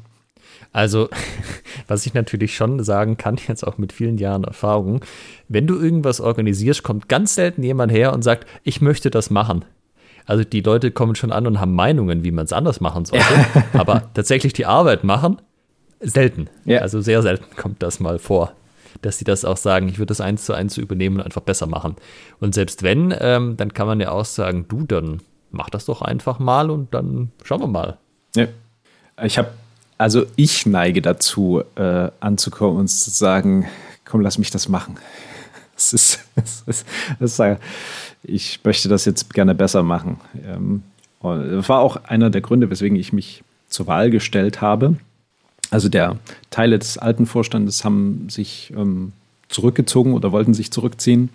Und ich habe halt sehr viele Erfahrungen bisher gemacht, jetzt nicht beim DFC, sondern bei anderen Vereinen, Verbänden mit ähm, Leuten, die gewählt wurde, wurden, wo ich dann mir im Nachhinein dachte, das hättest, du hättest es einfach besser gemacht. Und ähm, ich habe auch bei anderen Vereinen äh, ganz klar gesagt, bitte verpiss dich, ich kann es besser und ich werde es besser machen. Haben sie nicht gemacht, ist auch dann eben entsprechend nicht besser geworden. Ähm, daher freue ich mich umso mehr, dass ähm, solche Ideen umsetzen zu können und auch zeigen zu können, dass so etwas funktioniert und auch mit einer großen Basis, mit einer großen Mitgliederbasis, wie beim DFC mit 300 Mitgliedern, mit über 300 Mitgliedern funktionieren kann. Ja, machst du dir manchmal Sorgen nachts, wenn du so schweißgebattet aufwachst, dass du vielleicht auch einer von diesen Machtmenschen bist? Äh, ich glaube, Machtmensch bin ich nicht so sehr. Ich bin mehr so ein Leistungsmensch. Ich will, dass Dinge umgesetzt werden. Ich will, dass Ergebnisse bei Raum kommen. Ich will was erreichen. Ich will was schaffen. Ich will was aufbauen. Und wenn mir da Leute dabei im Weg stehen, das ist, ah, das treibt mich in den Wahnsinn. Das ist aber ja auch die Sache, weil das meiste, was du ja in so einem Verein machen kannst, sind ja eher Zusatzangebote. Und da wüsste ich jetzt nicht, warum man dem irgendwie im Wege stehen sollte. Ja. Also. Absolut, absolut. Weil lass doch jemand irgendjemand auf ein Seminar einladen. Die Leute stimmen dann schon mit den Füßen, aber ob sie das interessiert oder nicht. Ich meine, wenn das jetzt sowas wäre, wo du sagst, ey, das ist genau das Gegenteil von dem, was wir machen, das können wir zum Beispiel mit unseren Sicherheitsvorgaben nicht vereinbaren. Bei uns ist Vorgabe, ich muss mit Maske trainieren, aber das ist ein Dude, der trainiert grundsätzlich ohne Maske und macht ja. vielleicht auch fragwürdige Sachen, wo da, da kann man sagen, okay, das ist vielleicht jetzt nicht das, wo man unterstützen kann, auch so aus Verantwortungssicht. Aber das meiste ist ja, dass irgendjemand sagt, hey, wollen wir das machen oder dies machen oder jedes machen. Sagen, ja, dann äh, klar, können wir, das sind unsere Rahmenbedingungen. Ich gebe dir diese Informationen, die sind jetzt transparent. Glaubst du, du kriegst das mit, den, mit dem Rahmen hin? Und dann, wenn da jeder gesagt, ja, dann hast du halt was, was es sonst nicht gegeben hätte. Und das ist doch für alle einfach eigentlich ein Vorteil. Das ist auch nochmal ein sehr, sehr guter Punkt, so die Rahmenbedingungen. Also zum Beispiel Rahmenbedingungen, die ich jetzt bei Organisationen von Events gebe, zumindest jetzt für, für meine äh, Abteilung fürs historische Fechten, für Fancy Club, ist halt die finanzielle äh, Tragbarkeit. Also jedes Event, was wir veranstalten, ja. muss sich 100 Prozent finanziell tragen. Ne, ich will keine, keine Quersubventionierung vom Verein und ähm, am Ende soll im Idealfall noch was hängen bleiben, damit wir dann als Gruppe mal irgendwie ein Sommerfest machen können oder sowas. Genau, also ich meine, das muss man natürlich nicht so machen, wenn man, also das ist eine von den Rahmenbedingungen, Geld auf jeden Fall immer. Es kann ja auch umgekehrt sein, ey, der Verein hat viel zu viel Geld, wir wissen gar nicht mehr, wohin damit. Lad mal jemand ein, den du, den du gut findest, wir bezahlen das auf Vereinskosten und die Leute müssen nur einen symbolischen Beitrag zahlen. Also das kann ja auch eine Rahmenbedingung sein. Also man heißt, wir haben Geld, es muss raus. Also das passiert in Vereinen ja gar nicht so selten tatsächlich. Habe ich, hab ich in der Tat schon erlebt. Ich wurde, ich wurde sogar schon mal eingeladen und habe mir gedacht, hm, ja, ähm, dann habe ich meine preislichen Vorstellungen genannt und äh, also ne, mit Anreise und zwei Tage und pipapo kam da schon was zusammen. Und dann ja. war es so, ja, ist kein Problem. Ach so, und wir laden dich zum Essen ein. Ja, sehr gut. Okay. Ja, also zum Beispiel auch Aufsichtspflicht ist natürlich so ein Ding, wenn du irgendwie Seminar hast, ist immer die Frage, wer, wer übernimmt das? Wenn einer von den Trainern da ist, ist eh okay, weil die haben, also das sind ja normalerweise die mit der Aufsichtspflicht beauftragen. Aber es sind halt alle so Sachen, die kann man klären. Das kannst du den Leuten sagen, so, ey, so sieht's aus. Finde jemand von den Trainern, der da Bock hat, dann als Teilnehmer da zu sein und kannst du das zum Beispiel machen. Ist ja okay. Weißt du, du kannst es den Leuten ja einfach sachlich rüberbringen. Ja. So sieht's halt einfach aus. Das können wir halt anders nicht machen. Aber um die Sachen kann man drumherum arbeiten. Das sind Sachen, die man lösen kann, wenn du da Bock drauf hast können dich auch unterstützen und äh, ich kann auch irgendwie die Leute fragen, was auch immer. Kann man ja alles tun. Und ich glaube, das ist ja auch so ein bisschen das Ding, wo wir jetzt wieder sind, bei dem, es geht schneller, wenn ich das alleine mache. Ist häufig so, wenn man natürlich selber in diesen ganzen Prozessen total involviert ist und alles schon hat. Und natürlich ist es eine gewisse Arbeit, auch den Leuten das zu erklären. Aber wenn du das den Leuten erklärt hast, hast du halt nochmal jemand, der weiß, wie das geht. Ja. Auf einmal wissen es zwei Leute. Und es ist ja auch nicht so, dass du von jetzt auf gleich alles 100% ändern musst. Also bei uns ist es ja auch so, die Webseite habe ich in Alleinverwaltung und Hallenbuchung mache ich. So. Ähm, einfach, weil es sich bisher noch nicht ergeben hat, dass ich das mal irgendwie abgebe ne, für, für meine Abteilung. Ähm, das heißt, es ist auch okay, das erstmal einen Teil bei sich zu behalten, wo er sagt, okay, das, das, da, da kümmere ich mich drum, da macht ihr erstmal ein paar andere Sachen und wenn er sagt, ja, ähm, Micha, es wäre schön, wenn ich den Teil von der Webseite, der dafür notwendig ist, selber verwalten könnte, ja, dann finden wir halt dann dafür eine Lösung. Ja, genau. Also zum Beispiel Hallenbuchen ist so ein klassisches Ding. Das, also bei uns ist es halt, du musst eine E-Mail schreiben an die richtige E-Mail-Adresse. Ähm, am Anfang hat man das den Leuten erklärt und irgendwie einzeln geschickt. Mittlerweile haben wir halt so auch ein Dokument, wo halt solche Sachen drinstehen, auch wie reicht man eine Rechnung ein den Kassier, dass der das für sich gut abrechnen kann und so weiter. Und dann kannst du einfach sagen, hier, ich schicke dir das, da steht ja alles drin. Dann hast du da halt auch, also du kannst diese, diese Informationsweitergabe auch ein Stück weit automatisieren, wenn das vor allem immer die gleiche Information ja. ist, indem du halt Dokumente anlegst, die du dann teilen kannst oder so. Sogenannte SOPs, Standard Operation Procedures. Oder eben ja. einfach ja, Standardprozeduren sobald du jemandem das zweite Mal was erklärst, ist das ein Hinweis dafür, dass du es ein, ein, einmal ordentlich aufschreibst. Und dann erklärst du es nicht genau. das zweite Mal, sondern gibst das Dokument hin und wenn dann noch Fragen sind, dann weißt du, wie du das Dokument anpassen musst. Ganz genau. Das habe ich zum Beispiel mit dem, mit dem HEMA Cup so gemacht. Da habe ich das HEMA Cup, das habe ich gerade hier, das ist ganz witzig. Also warum habe ich das gerade hier? Weil ich es geschafft habe, jetzt mal für den HEMA Cup nicht die Abrechnung, sondern den, den Upload zu HEMA-Ratings zu machen. Deshalb habe ich hier noch die ganzen Ergebnisse gerade. Und habe dann quasi so ein, so ein Cheat-Sheet ähm, angelegt. Da sind alle Informationen drin. Registrierung, Ort, ähm, wo es stattfindet, ähm, Disclaimer, Protection, Safety, wo die Umkleiden sind, wie der ähm, Ausrüstungs- und Waffencheck stattfindet, was die Spezifikationen sind. Und das ist halt auch ein Google Doc. Und wenn sich irgendwas ändert, zum Beispiel im nächsten Jahr ändert sich die, äh, die Location, da muss ich das einfach nur drinnen ändern. Und der, der Link bleibt aber erhalten. Und habe dann quasi immer an up-to-date an alle Leute, die Zugriff auf dieses Dokument haben, die neuesten Informationen verteilt. Und merkt dann auch dann immer danach, ah, okay, das war noch nicht so ganz klar, alles klar, nochmal sauber reintippen. Ja, genau. Also äh, gutes Beispiel dafür ist auch, wir haben ja so einen Ausrüstungsleitfaden auf der Homepage. Der wird typischerweise einmal im Jahr aktualisiert. Typischerweise mache ich das. Ist grundsätzlich auch okay. Ähm, aber ich frage immer nach Kommentaren. So, was ist eure Meinung? Was soll angepasst werden? Was stimmt irgendwie von den Formulierungen nicht und so? Ich habe es jetzt dieses Jahr zum Beispiel auch einfach in Google Doc übertragen, habe das äh, quasi den Leuten aus der Federführung freigegeben und gesagt, ey, guckt da mal drüber, ob ihr irgendwie, ob die Leute da Meinungen haben, was man aktualisieren sollte. Es gibt ja immer irgendwie neue Handschuhmodelle. Sind die gut? Kann man sie mit aufnehmen? Sind sie nicht gut? Vielleicht nichts sagen oder sogar aktiv von abraten, was auch immer. Und das werde ich jetzt halt ein bisschen laufen lassen. Natürlich kommen da jetzt auch nicht ewig viele Kommentare, aber ich sage halt dann irgendwann so, jetzt noch eine Woche und dann aktualisiere ich das. Und dann soll aber halt bitte keiner im Januar irgendwann ankommen mit äh, Ausrüstungsguide, ich bin damit nicht mit einverstanden. Du, äh, Chance wäre da gewesen, du hast sie nicht genutzt. Ja. So, das ist halt immer dann so ein Ding. Wenn, wenn du das natürlich still und heimlich änderst, dann fühlen sich die Leute natürlich auch zu Recht nicht abgeholt. Und dann kommt irgendjemand an und sagt, hey, das sehe ich ja gar nicht so, ist immer blöd. Aber wenn du halt den Leuten die Gelegenheit gibst und dann sagt keiner was und dann äh, kannst du halt über die berechtigte Frage stellen, naja, warum hast du dich denn nicht gemeldet? Ja.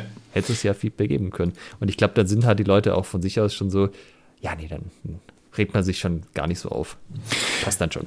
Also Ausrüstungsvorgabe ist auch ein super Beispiel für eine Standard, ähm, Standardprozedur, weil, oder so, eine, so ein, ja, ein Standard einfach. Habe ich auch als Google Doc aufgesetzt. Bei mir ist es so, ich sage im Anfängerkurs, pass mal auf, sage ich direkt nach der ersten Stunde, wenn euch das heute Spaß gemacht hat, dann ist die Wahrscheinlichkeit, dass ihr diesen Sport irgendwann weitermacht, sehr, sehr hoch. Trust me. Das ist meine persönliche Erfahrung. Und am Ende ist es immer so, dass ihr Ausrüstung haben wollt, die ihr nicht habt, weil ihr sie zu spät bestellt habt. Deshalb schreibt mir eine E-Mail, dann schicke ich euch den Ausrüstungsguide zu. Da hat man nochmal so eine kleine, also den kriegst du nicht einfach so, der ist nicht auf, auf unserer Website verlinkt, sondern den bekommst du von mir zugeschickt. Aber das Einzige, was du tun musst, ist so ein mir eine E-Mail zu schreiben und dann hast du noch mal so ein kleines bisschen Commitment dahinter. Das ist ähm, ne, eine E-Mail zu schreiben, wo man da sagt, ja, okay, das will ich, das interessiert mich. Und ich habe zum Beispiel in den Ausrüstungsguide auch reingeschrieben, wann was bestellt werden sollte. Also womit du anfängst und damit dann sozusagen ja. nach der Zeit, nach der der Anfängerkurs durch ist, bei uns ein, ein Jahr ungefähr, damit dann alles da ist, ne, dass du es rechtzeitig dir besorgst, bestellst. Macht natürlich keiner, aber dann kann ich auch sagen, weißt du, es ist dann, manchmal ist es auch so ein schöner Moment, stand im Ausrüstungsguide. Ich habe es dir gesagt, oder? Hm? Wie lange musst du jetzt noch auf dein Schwert warten? Ein Monat. Hm? Wann hast du es bestellt? Hm? Ja, im Ausrüstungsguide steht, bestellst zwei Monate vorher. Das ist das. Manchmal, manchmal tut das auch einfach echt gut.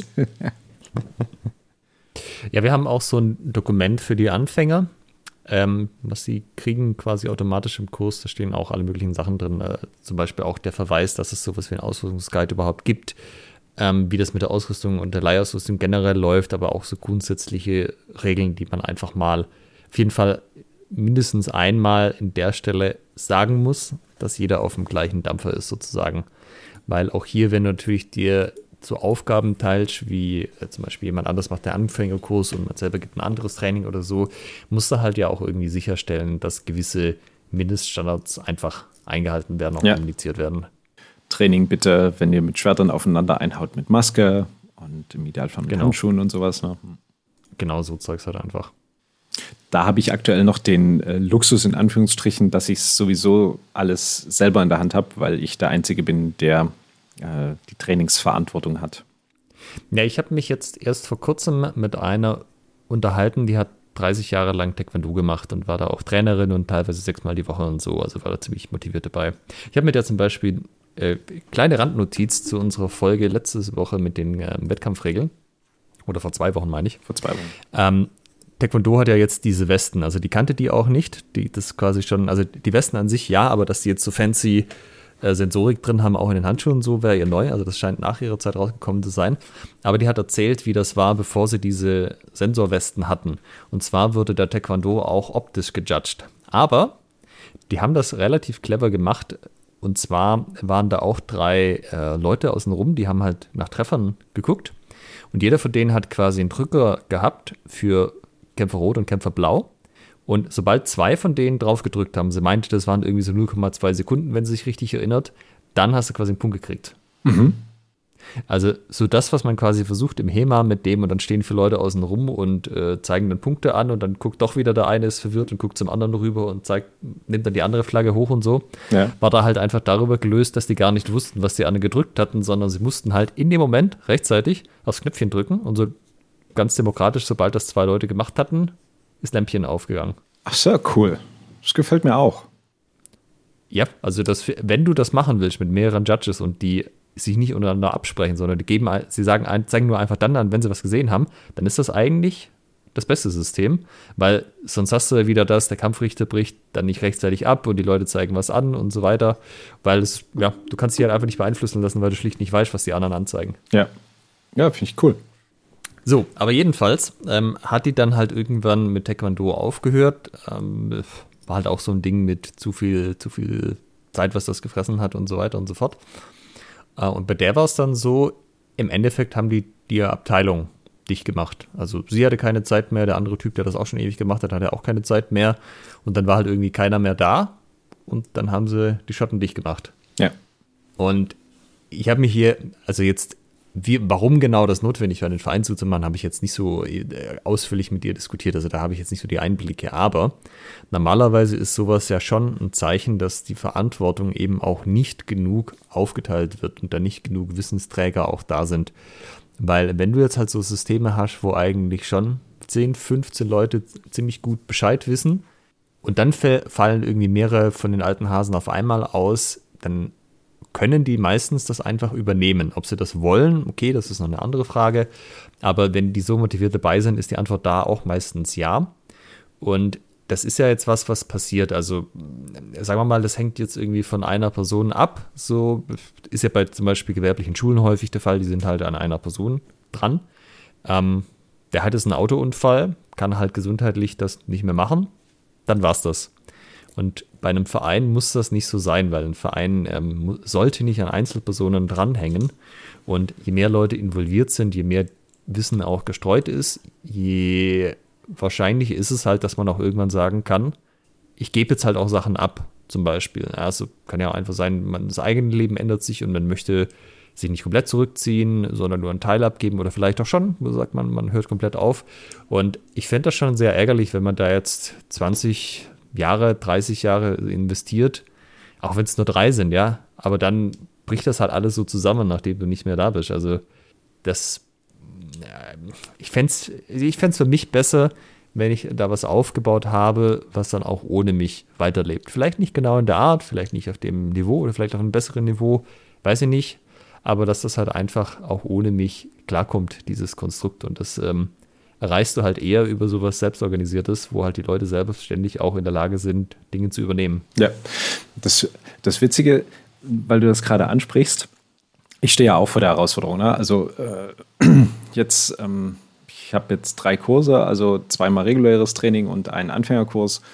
Und also, wenn ich nicht da bin, dann, also das reguläre Training, da finde ich jemanden, habe ich einen einen Co-Trainer, der das übernehmen kann, aber den Anfängerkurs, das ist ähm, schwierig. Und da habe ich mir auch gedacht, ja, ähm, es wäre eigentlich cool, wenn dann sich jemand finden würde von denen, die ich selber trainiert habe, die den Kurs selber gemacht haben, die dann sagen, ja, ich übernehme das. Also ich wollte auf jeden Fall, dass die erstmal auch ein Jahr lang erstmal einfach so fechten können, weil ich es nicht gut finde, wenn du direkt kommst direkt aus dem Anfängerkurs und sollst dann den Anfängerkurs übernehmen. Also das ja, das ist ein bisschen schwierig. Habe ich auch alles schon erlebt, also solche Entscheidungen. Ganz großes Tennis. Ähm, und habe dann bin dann mit einem meiner Trainierenden so, so ins Gespräch gekommen und ähm, er, er, er, sagte so zu mir, ähm, sag mal, wäre es okay, wenn ich, also er hat einen Kumpel mit zum, zum Anfängerkurs gebracht, wäre es okay, wenn ich beim Anfängerkurs ähm, mit dabei bin? Ähm, und, mhm.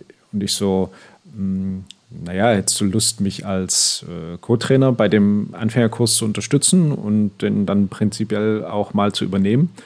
Und da ist er vor Freude aus allen Wolken gekippt, weil das halt genauso das war, worauf er Bock hat. Und das ist dann halt auch super wichtig, dass du sagst, ja, nicht sagst, ja, du musst jetzt erstmal alle, alle Stadien der Fechtkunst durchlaufen, bis du hier irgendjemanden ausbilden kannst. Nee, warum? Es ist ja genauso ein Teil ähm, der, der Ausbildung, auch anderen etwas beizubringen. Und ich finde nicht, dass man damit jetzt, äh, also klar kann man damit zu früh anfangen, hm, kann man sich streiten, wie man das jetzt misst, aber das wirst du schon, wirst du schon feststellen. Ne? Dann werden die Personen nicht so die Motivation haben, die du wirst merken, ah, okay, das funktioniert noch nicht so ganz. Aber da hast du es probiert, ja, okay. Und ja, in dem Fall jetzt habe ich einen Co-Trainer für den Anfängerkurs und auch jemanden, der darauf Bock hat und das prinzipiell übernehmen möchte. Also es ähm, wird zunehmend zum Selbstläufer. Ja, wir hatten ja auch in der Trainerfolge so ein bisschen das Fazit, die Leute müssen halt charakterlich eine gewisse Eignung mitbringen, gewisse Eigenschaften. Das Fachliche, das kommt dann ja eh mit der Zeit, also das Fechterische. Ja.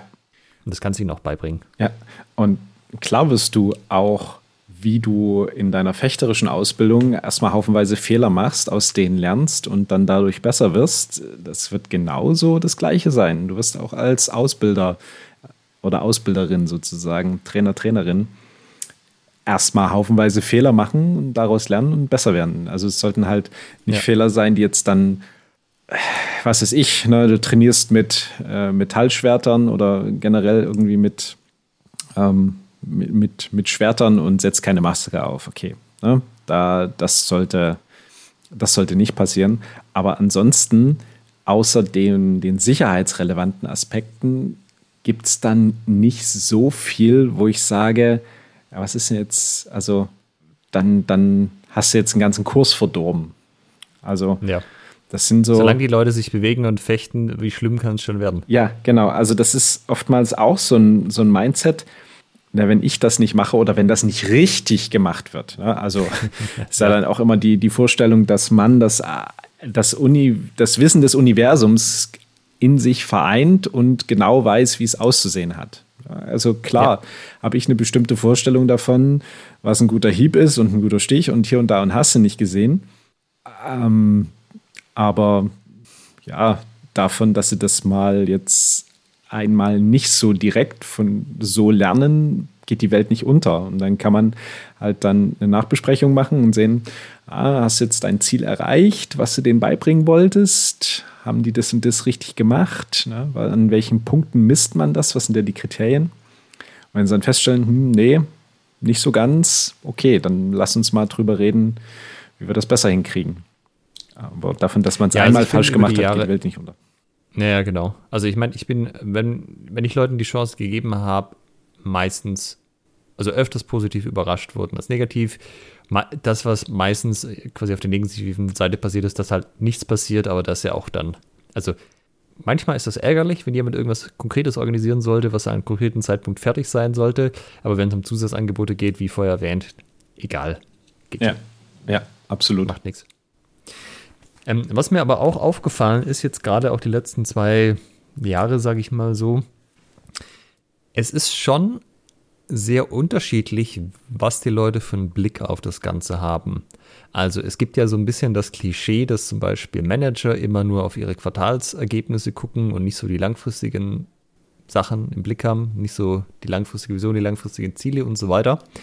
Und das ist was, was mir auch sehr stark bei uns jetzt aufgefallen ist, bei so diversen Diskussionen, ähm, dass es Leuten im Schnitt schwerfällt, langfristig zu denken und langfristig auch zu planen. Klar, das ist natürlich schwer, wenn man jetzt auch vielleicht noch gar nicht so lange dabei ist.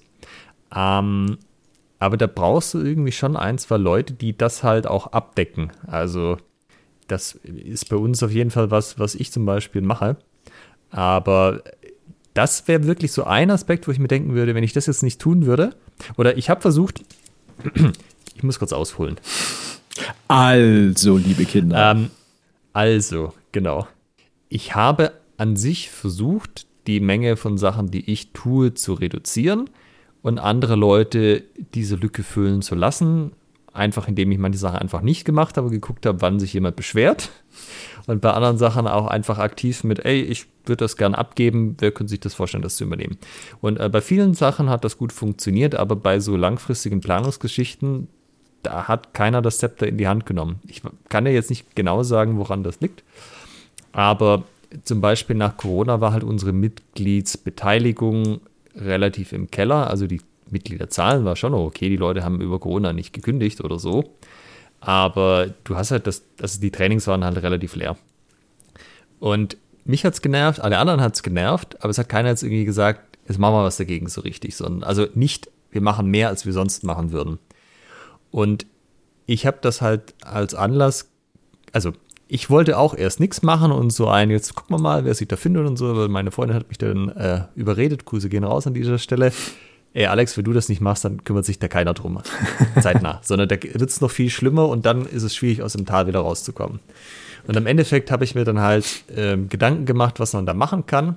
Und das Endergebnis war, dass, wie ich festgelegt habe, okay, wir wollen dieses Jahr so und so viele Leute da haben, also äh, die entweder zum Probetraining da waren oder zumindest sich für den Kurs angemeldet hatten.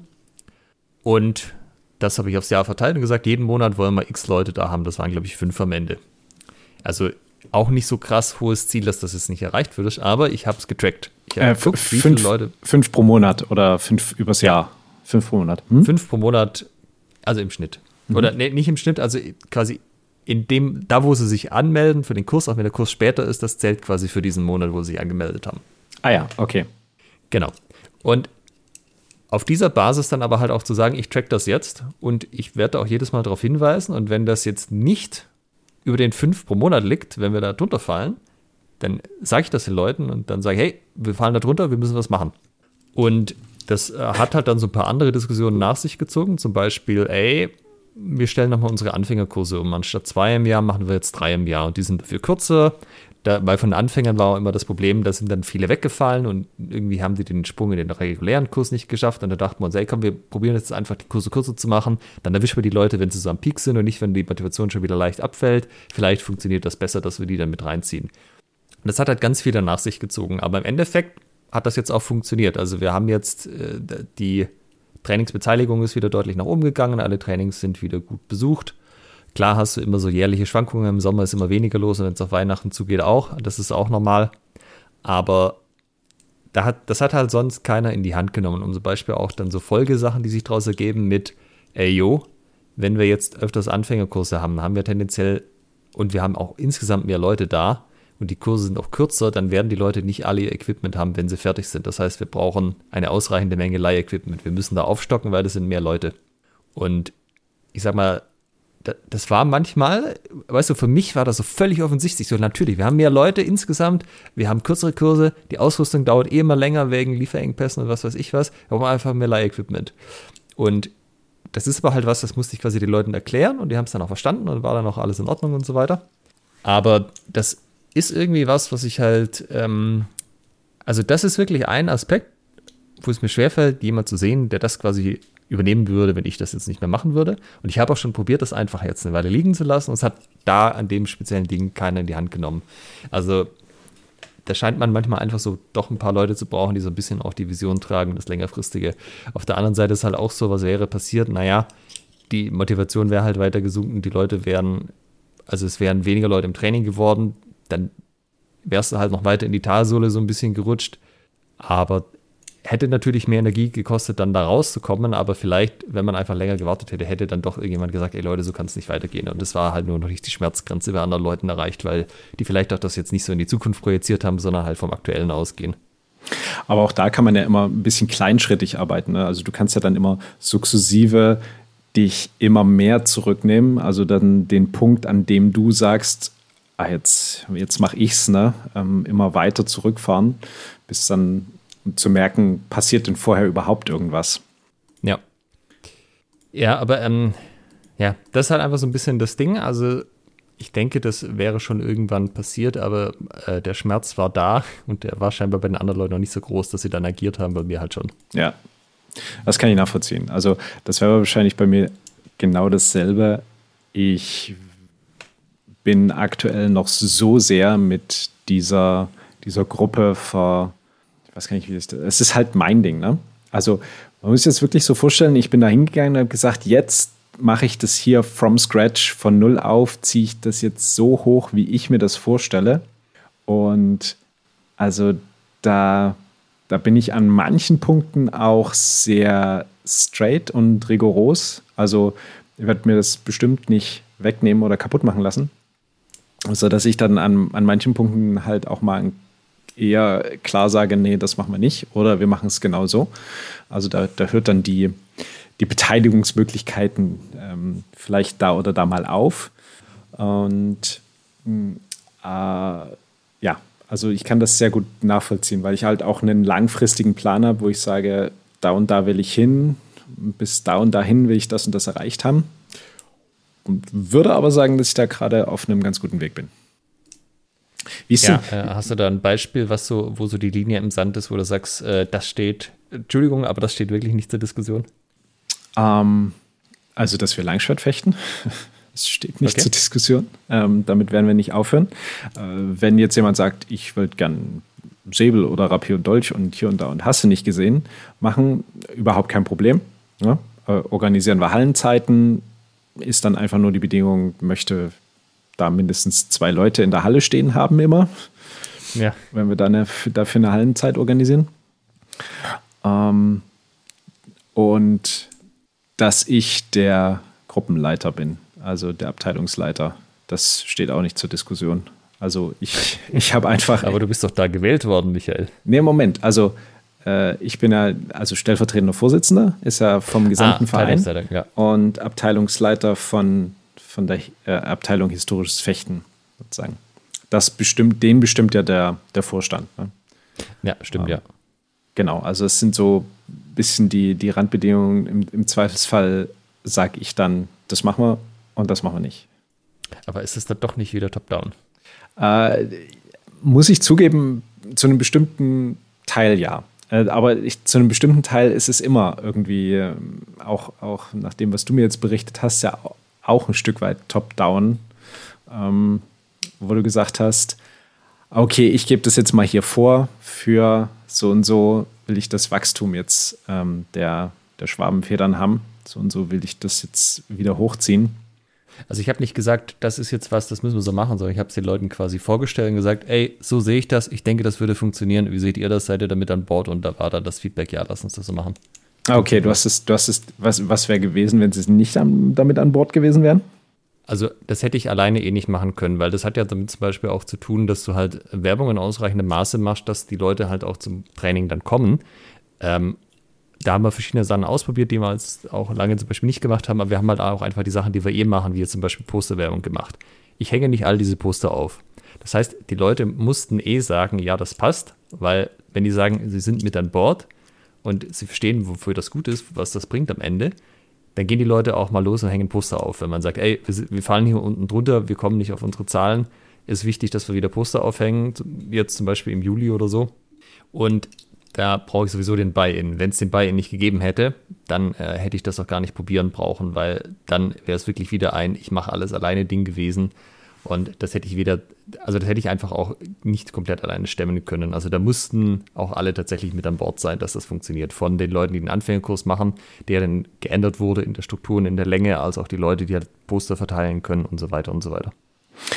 Und äh, wenn der bei Ihnen nicht gekommen wäre, dann wäre es ja aber dazu gekommen oder hätte dazu geführt, dass die Schwabenfedern auf lange Sicht eingehen oder nicht? Wie gesagt, eingehen weiß ich nicht, ob es hätte, ich denke, es wäre halt dann nochmal schlimmer geworden und irgendwann hätte dann schon die Leute auch selber gesagt, wer hier.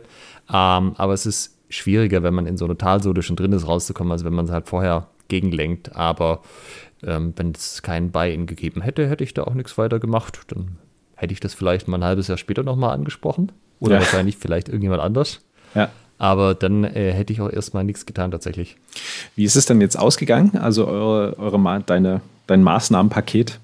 Hat so funktioniert. Also wir haben nicht alle Maßnahmen am Ende tatsächlich gemacht, aber so diesen Baustein mit den ähm, Probetrainings, das zu tracken, da auch so viel Werbung zu machen, dass das klappt, Homepage überarbeiten, was halt da alles dazugehört hat, hat soweit funktioniert. Die zwei, also wir hatten dieses Dreikurssystem, konnten wir dieses Jahr noch nicht starten, weil der erste geht quasi im Januar los und da waren wir zu spät schon dran, da haben wir es erst äh, dafür entschieden. Aber zwei von den kürzeren Kursen haben funktioniert. Auch da gab es zum Beispiel innerhalb der Kurse ein paar Änderungen. Also auch so ganz triviale Sachen, dass die Kurse einen Namen haben. Also A, B, C, D, E, F, G und so weiter, aber den Namen selber legt der Kurs fest. Das habe ich jetzt nicht verstanden. Also die Kurse sind sozusagen durchnummeriert, aber nach dem Alphabet. Ja. Wir haben jetzt dieses Jahr quasi mit A angefangen. Ja. Oder äh, letztes Jahr, glaube ich, noch. Ja. Genau, wir sind bei C. Und was das genau bedeutet, dann, das legen die Kursteilnehmer fest. Dass dann die halt nicht sagen, ich war im Anfängerkurs vor fünf Jahren, sondern ich war im Kurs Alpha. Okay. Und das sind halt lauter so kleine Bausteinchen, dass halt, also das jetzt zum Beispiel ist, dass die Leute stärker ähm, sich auch mit der Gruppe, mit der sie da drin sind, identifizieren, dass die auch schon mal so ein bisschen miteinander anfangen, sich auszutauschen, so, ey, bist du auch hier in Alpha und so weiter. ähm, und die Maßnahmen insgesamt haben dazu geführt, also haben funktioniert. Es sind halt, wie gesagt, die, Le- die Trainings sind jetzt wieder äh, so gut besucht, wie man das von der Jahreszeit erwarten könnte. Und es sind auch wieder Leute da, die haben Bock, die bringen sich ein, die organisieren Sachen, die fahren irgendwo hin und die wollen auch noch was erreichen in, im HEMA und sind nicht schon so auf dem Austöpfeln. Also von daher, ich würde das als Erfolg auf jeden Fall werten. Ah, cool. Und das, also hätten wir zu ein paar Prozent wäre natürlich das auch so passiert wahrscheinlich, aber nicht in dem Ausmaß. Und dann hätte es das einfach noch mal zwei, drei Jahre sich gezogen, bis, sie das, bis es sich das wieder gefangen hätte. Hm, verstehe. Und so haben wir es jetzt halt in einem Jahr hingekriegt.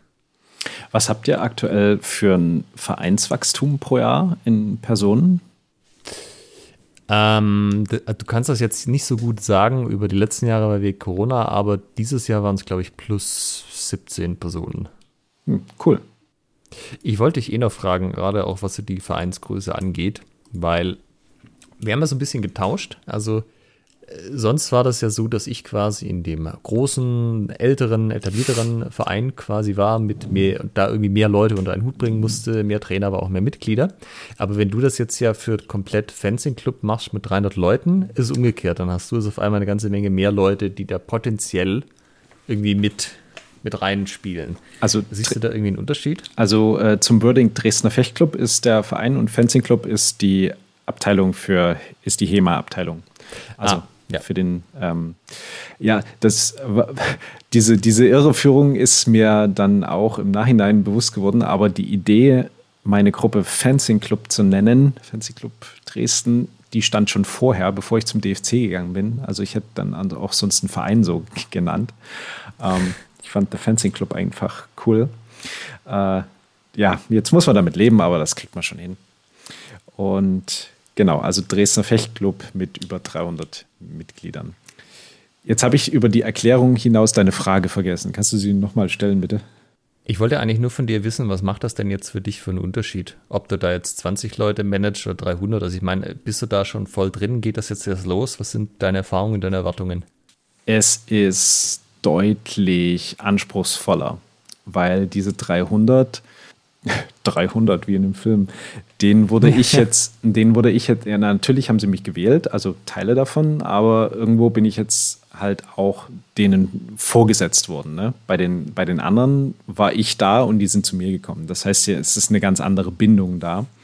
Und diese Bindung aufzubauen, ist halt ein super schwieriger Prozess, besonders wenn man jetzt so als Instanz hingesetzt wurde, dass jetzt der neue stellvertretende Vorsitzende.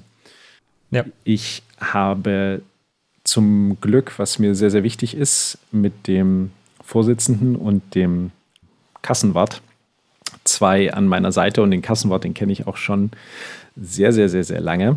Also wir sind da ein echt gut eingespieltes Team und alle drei, ähm, da ist es so, dass wir halt super viel Vertrauen ineinander haben.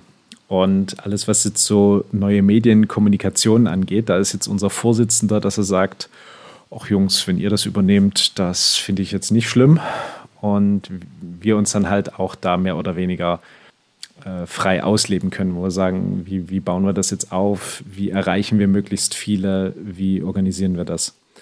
Und das ist aber trotzdem eine enorme Herausforderung, weil du ja auch 300 Befindlichkeiten hast. Ne? Also fühlt sich dann irgendwie Ja. mal jemand auf den Schlips getreten und dann bist du ja jetzt nicht so immer mit den 300 Leuten ständig in Kontakt, sondern die reden einfach mal untereinander irgendwie in Grüppchen. Und ähm, Ja, und es sind ja wahrscheinlich auch Kinder und Jugendliche dabei, was vorher nicht so das Thema es war. sind Kinder oder? und Jugendliche dabei und vor allem auch deren Eltern, die jetzt eben ja. Äh, sehr viele äh, Ideen haben, die Wünsche haben, ähm, Forderungen haben und das alles unter einen Hut zu bringen. Also da, das ist schon ein signifikanter Unterschied zu, du hast es mit ähm, Erwachsenen zu tun, die Breitensport machen und einfach äh, ja auch so ein bisschen nerdig sind und weißt du, bei, bei in einem HEMA-Verein irgendwo hast du halt Leute, die sind mehr oder minder alle so vom gleichen Schlag. Ne? Und ja. in, einem, in, einem, in einem Fechtverein mitsamt Eltern und so weiter, dann hast du einfach nochmal sehr viel unterschiedlicher ausgeprägte Charaktereigenschaften. Und das unter den Hut zu bringen, ist eine echte Herausforderung. Und ich bin mal auch gespannt, wie das, wir haben die, die erste Vereinssitzung noch nicht gehabt in dem Stil. Das werden wir jetzt in knapp in einer reichlichen Woche werden wir es haben. Und dann kann ich dir berichten, wie das funktioniert hat. Kann sein, dass ich danach also sage, ja. Top-Down ist das System.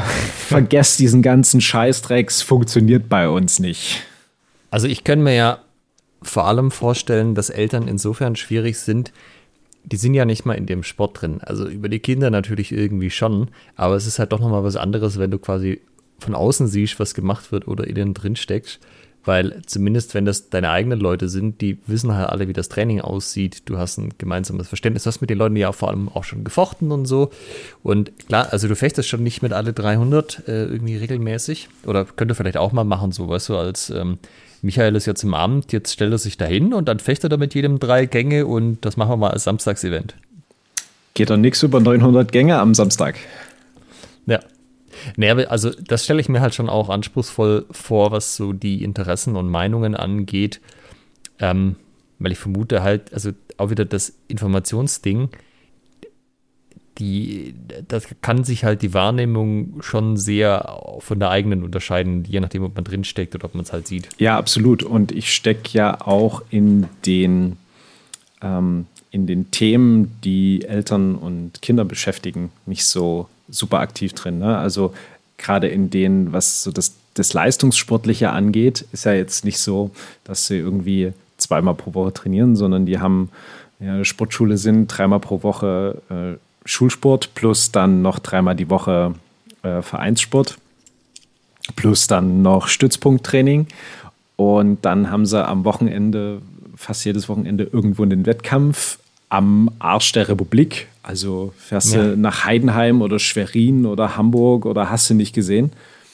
Und äh, das kostet ja auch einen Haufen Schotter. Ne? Also du musst da hinkarren, du, du musst da übernachten, du hast die ja, ja, klar. Ne, Ausrüstung, äh, ständig geht was kaputt. Also das sind ja alles Themen. Und ach so, und äh, zur Schule sollen die Kinder aber auch noch gehen. Ne? Das wäre auch nicht schlecht. Und wenn sie da. Mit guten Noten bitte. Ja, mit guten Noten bitte. Und die Eltern haben ja auch noch einen Job und irgendwie ein Privatleben und haben sich vielleicht auch was Besseres vorgestellt als am Wochenende in irgendeiner Sporthalle zu sitzen. Ähm, na, also all so eine, so eine Themen von wo, Eltern und Privatleben jetzt hörbar. wo mir dann eben so ein bisschen der Einblick in die Lebensrealität ähm, fehlt. Ja, das ist richtig. Was halt dann das, das schwierig macht, ne? wo ich dann ähm, mir das nur erklären lassen kann, erzählen lassen kann und herausfinden kann, was ist was würde er dann sagen? Was würde es besser machen? Wie, wie könnten wir euch unterstützen? Und dann hast du aber, aber auf der anderen Seite natürlich ja. die, die, die Vereinsinteressen ähm, musste wahren, weil du kannst ja, also natürlich können wir sagen, ja, Fahrtkosten übernimmt der Verein. Ja, ruckzuck ist der Verein pleite, weißt du, wenn irgendwie ein paar, ein paar, zusammen, paar ja. hundert Leute zu dem Wettkampf fahren am Wochenende. Das, ja, also hier und da und hast du nicht gesehen. Also es ist schon nochmal ein anderes Level. Aber das, dein Ziel ist schon, dass du diese Ansätze, die du jetzt mit der kleineren Gruppe von nur den historischen Fechtern gemacht hast, auf die große Gruppe zu übertragen. Ja, weil nur das dir hilft, diese ganzen Herausforderungen, die ich gerade angesprochen habe, zu bewältigen.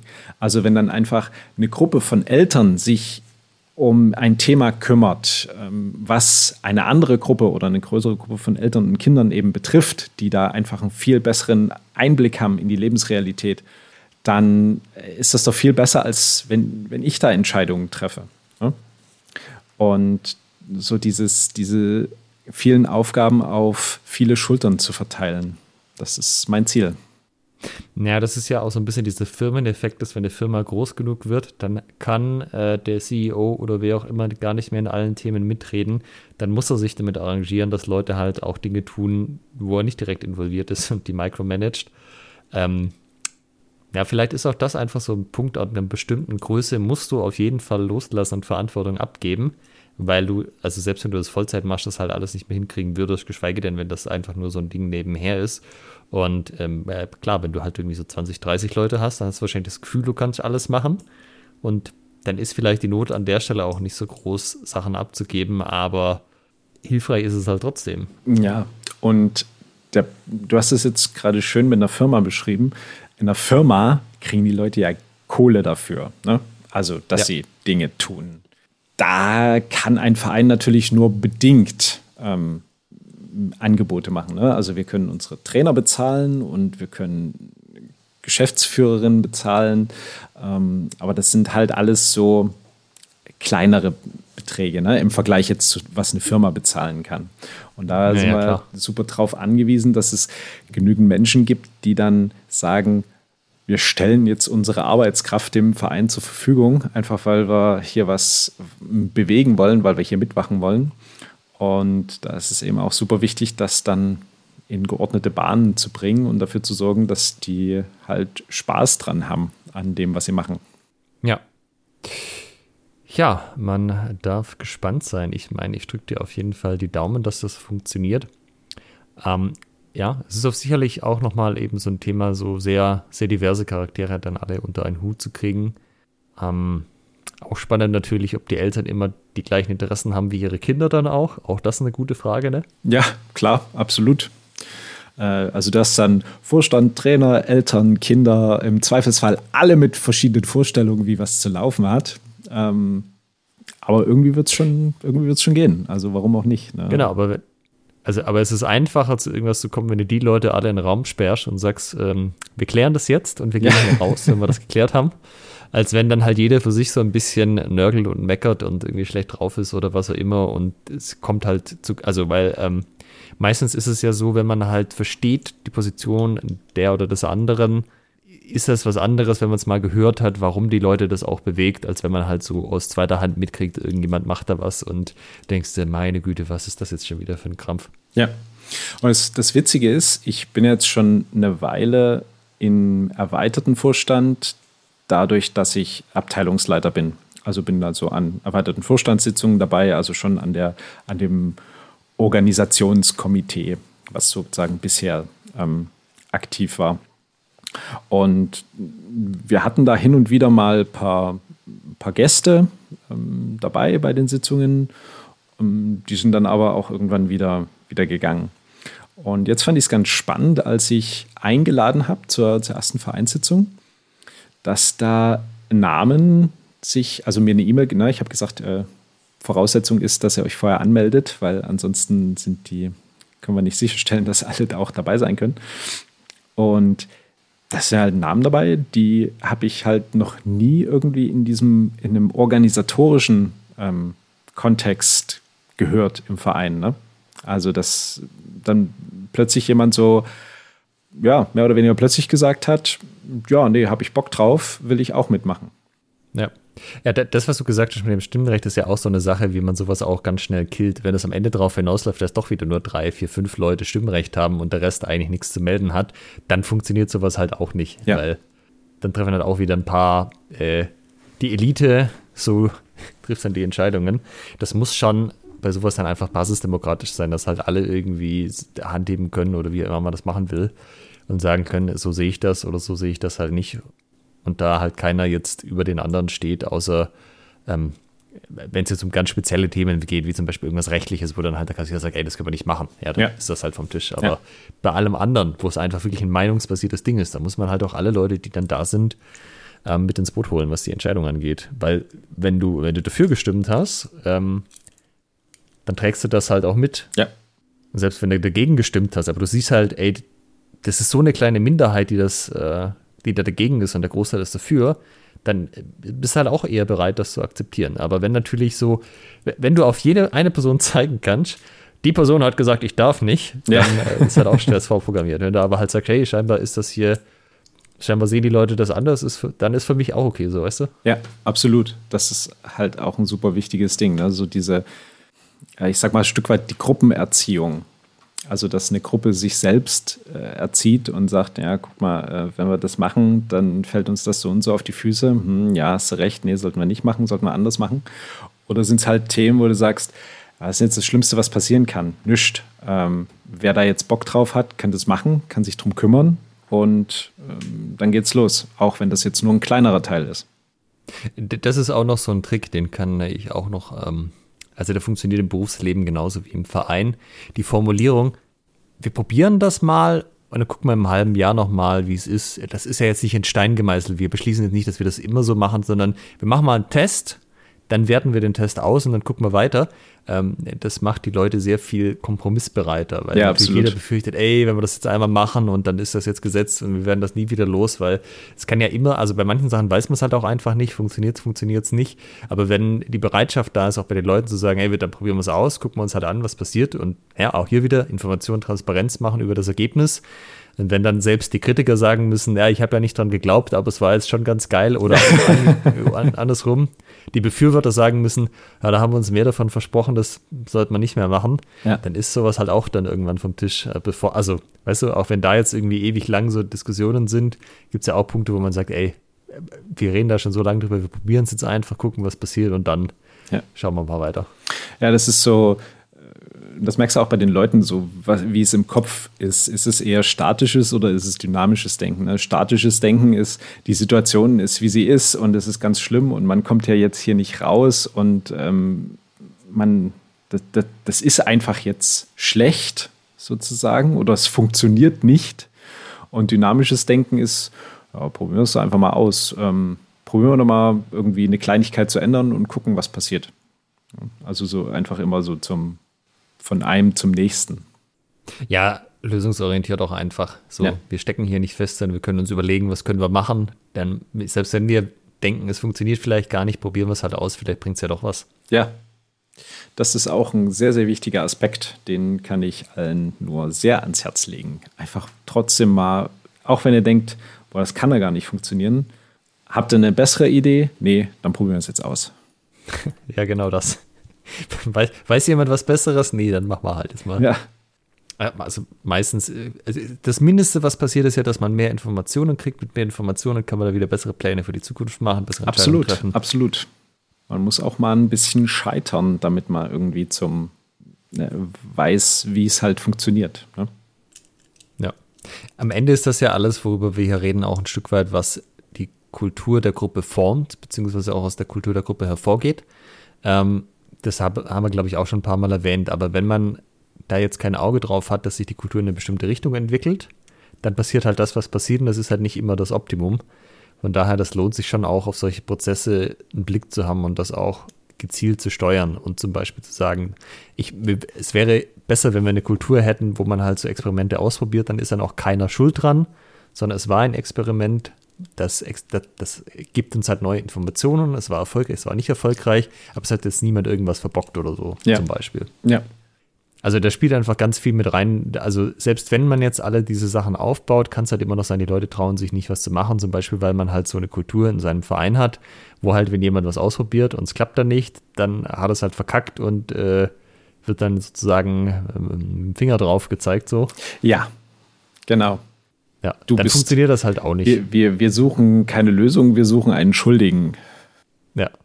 Und umgekehrt natürlich, wenn aber mal wirklich jemand was als Einzelperson wirklich verbockt, ist es auch sinnvoll, wenn er dann, oder hilfreich, wenn er die Größe dann halt zu so sagen, ja, das geht auf meine Kappe, das habe ich draus mitgenommen. Ja. Ja, also spielt am Ende alles halt mit rein. Ich denke aber trotzdem, wir können als Fazit einfach so ziehen, es lohnt sich ähm, zu versuchen, Selbstorganisation stärker zu fördern und an Start zu kriegen, weil die langfristigen Effekte davon vor allem, also überwiegend positiv sind, auch wenn es vielleicht bis dahin ein steiniger Weg ist. Ja, wobei ich Ja, das mit dem steinigen Weg, es ist, äh, es ist, glaube ich, auch manchmal nur die Vorstellung davon, dass er steinig ist. Und wenn man ihn dann geht, dann ist es gar nicht so schlimm. Ja, kommt ein bisschen drauf an, wie man das auch sieht. Also mich stören solche Sachen auch nicht, aber es gibt ja Leute, die haben äh, total den Stress, wenn nicht alles mega harmonisch ist und auch mal Leute unterschiedliche Meinungen haben. Das ist, glaube ich, auch so ein bisschen eine Typfrage. Ja, das stimmt. Ähm, dann ist natürlich, also wenn du verschiedene Meinungen nicht aushältst, ist natürlich schwierig dann in der Führungsrolle. Ja, aber ich sag mal, äh, also schwieriger ist es, wenn man sowas von null anfängt. Äh, viel einfacher ist es, wenn man das so macht, wie wir das jetzt auch gemacht haben. Man sieht einfach ein Modell, was scheinbar funktioniert, wo man sagt, das finde ich ganz charmant. Das kopiere ich einfach mal eins zu eins und dann über die Zeit ergeben sich dann halt Anpassungen für die eigene Kultur, für den eigenen Verein. Ähm, das macht es natürlich wesentlich wahrscheinlicher, dass das am Ende dann auch alles so hinhaut. Ja, also liebe Hörerinnen, liebe Hörer, die Blaupause haben die Schwabenfedern äh, gezeigt, die hat Indes gezeigt, die hat der Fencing Club in Dresden gezeigt und die wird jetzt auch der Dresdner Fechtclub zeigen, äh, dass diese funktioniert. Und Dreh- und Angelpunkt ist einfach ein regelmäßiges Treffen, an dem alle teilnehmen können und wo allen klar ist, Dort werden die Entsch äh, Beschlüsse gefasst, die die Gruppe betreffen, die Entscheidungen getroffen und dort wird äh, auch für jeden eine, eine Aufgabe vergeben. Ne? Also mitwirken wollen und sollen sozusagen. Ja, äh, fördern und fordern ist doch ja, so absolut. Ding. Fördern und fordern, sehr schön. Ja, also das Format darf sich abgeschaut werden, aber wichtig, jeder Verein braucht einen eigenen Namen dafür. Ihr könnt das jetzt weder Federführung noch äh, Anstechen, noch, ich glaube, bei das heißt äh, Speerspitze, ja. das alles vergegen. Ja. Braucht Überlegt euch was, was zu euch passt. Ja. Gibt es aus deiner Sicht noch was, was wir zum Thema die bessere Vereinsführung top-down versus selbst organisiert ähm, noch erwähnen sollten? Ja, also ich könnte mir vorstellen, dass das halt auch besser funktioniert, wenn auch das Training selber äh, nicht so, sagen wir mal, osteuropäisch geprägt, du machst genau das, was ich sage zu dem Zeitpunkt, wo ich es sage, aufgebaut ist. Aber das ist halt auch wieder so ein Kulturding. Also probiert es einfach aus, schaut, was passiert, schaut, ob es funktioniert und äh, vor allem dranbleiben. Also wie gesagt, das kann schon mal ein Jahr dauern oder bis man da so richtig die großen Benefits von sieht. Das kann halt einfach eine Anlaufzeit haben, gerade auch je nachdem, wie oft ihr das macht, aber es lohnt sich. Das, das, äh, ich finde es aber auch ein Stück weit charmant. Ne? Du machst genau das, was ich dir sage, dann, wenn ich es dir sage. Wer hat dir erlaubt, dir jetzt hier die Schuhe zu binden? Jetzt gehst du erstmal, machst du nochmal drei Liegestütze und dann bindst du dir die Schuhe.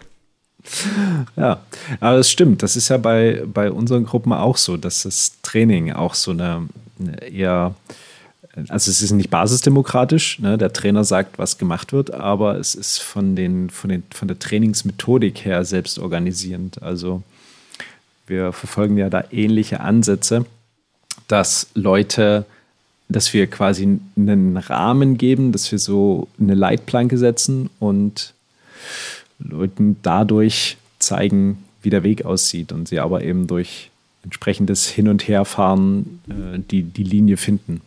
Ja, also wenn ich jetzt den Modus der eiserne Alex fahren würde, wäre es, glaube ich, ein bisschen komisch, wenn ich dann sozusagen switche. So, jetzt sagt mir doch mal alle, was meint ihr dazu? Sollen wir das so machen oder sollen wir das nicht so machen? ich finde, der eiserne Alex ist auch ein schöner Spitzname. Der könnte sich etablieren. So eisern bin ich nicht.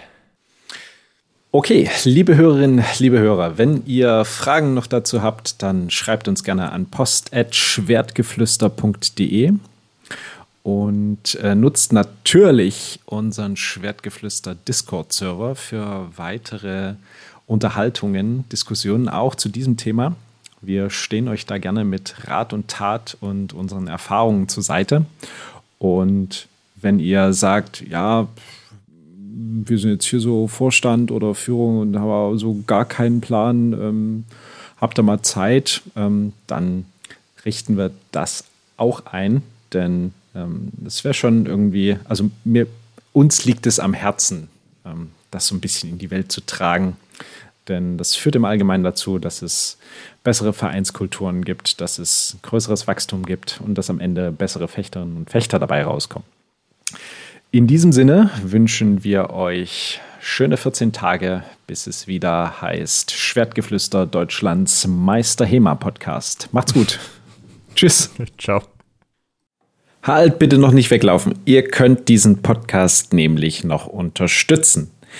Wenn es euch gefällt, dann tut uns einen Gefallen, gebt uns ein Like auf Facebook oder bei Instagram oder bewertet diesen Podcast bei iTunes und unterstützt uns auch gerne auf patreon.com slash Schwertgeflüster, Schwertgeflüster mit UE und empfehlt diesen Podcast euren Freunden und Feinden weiter.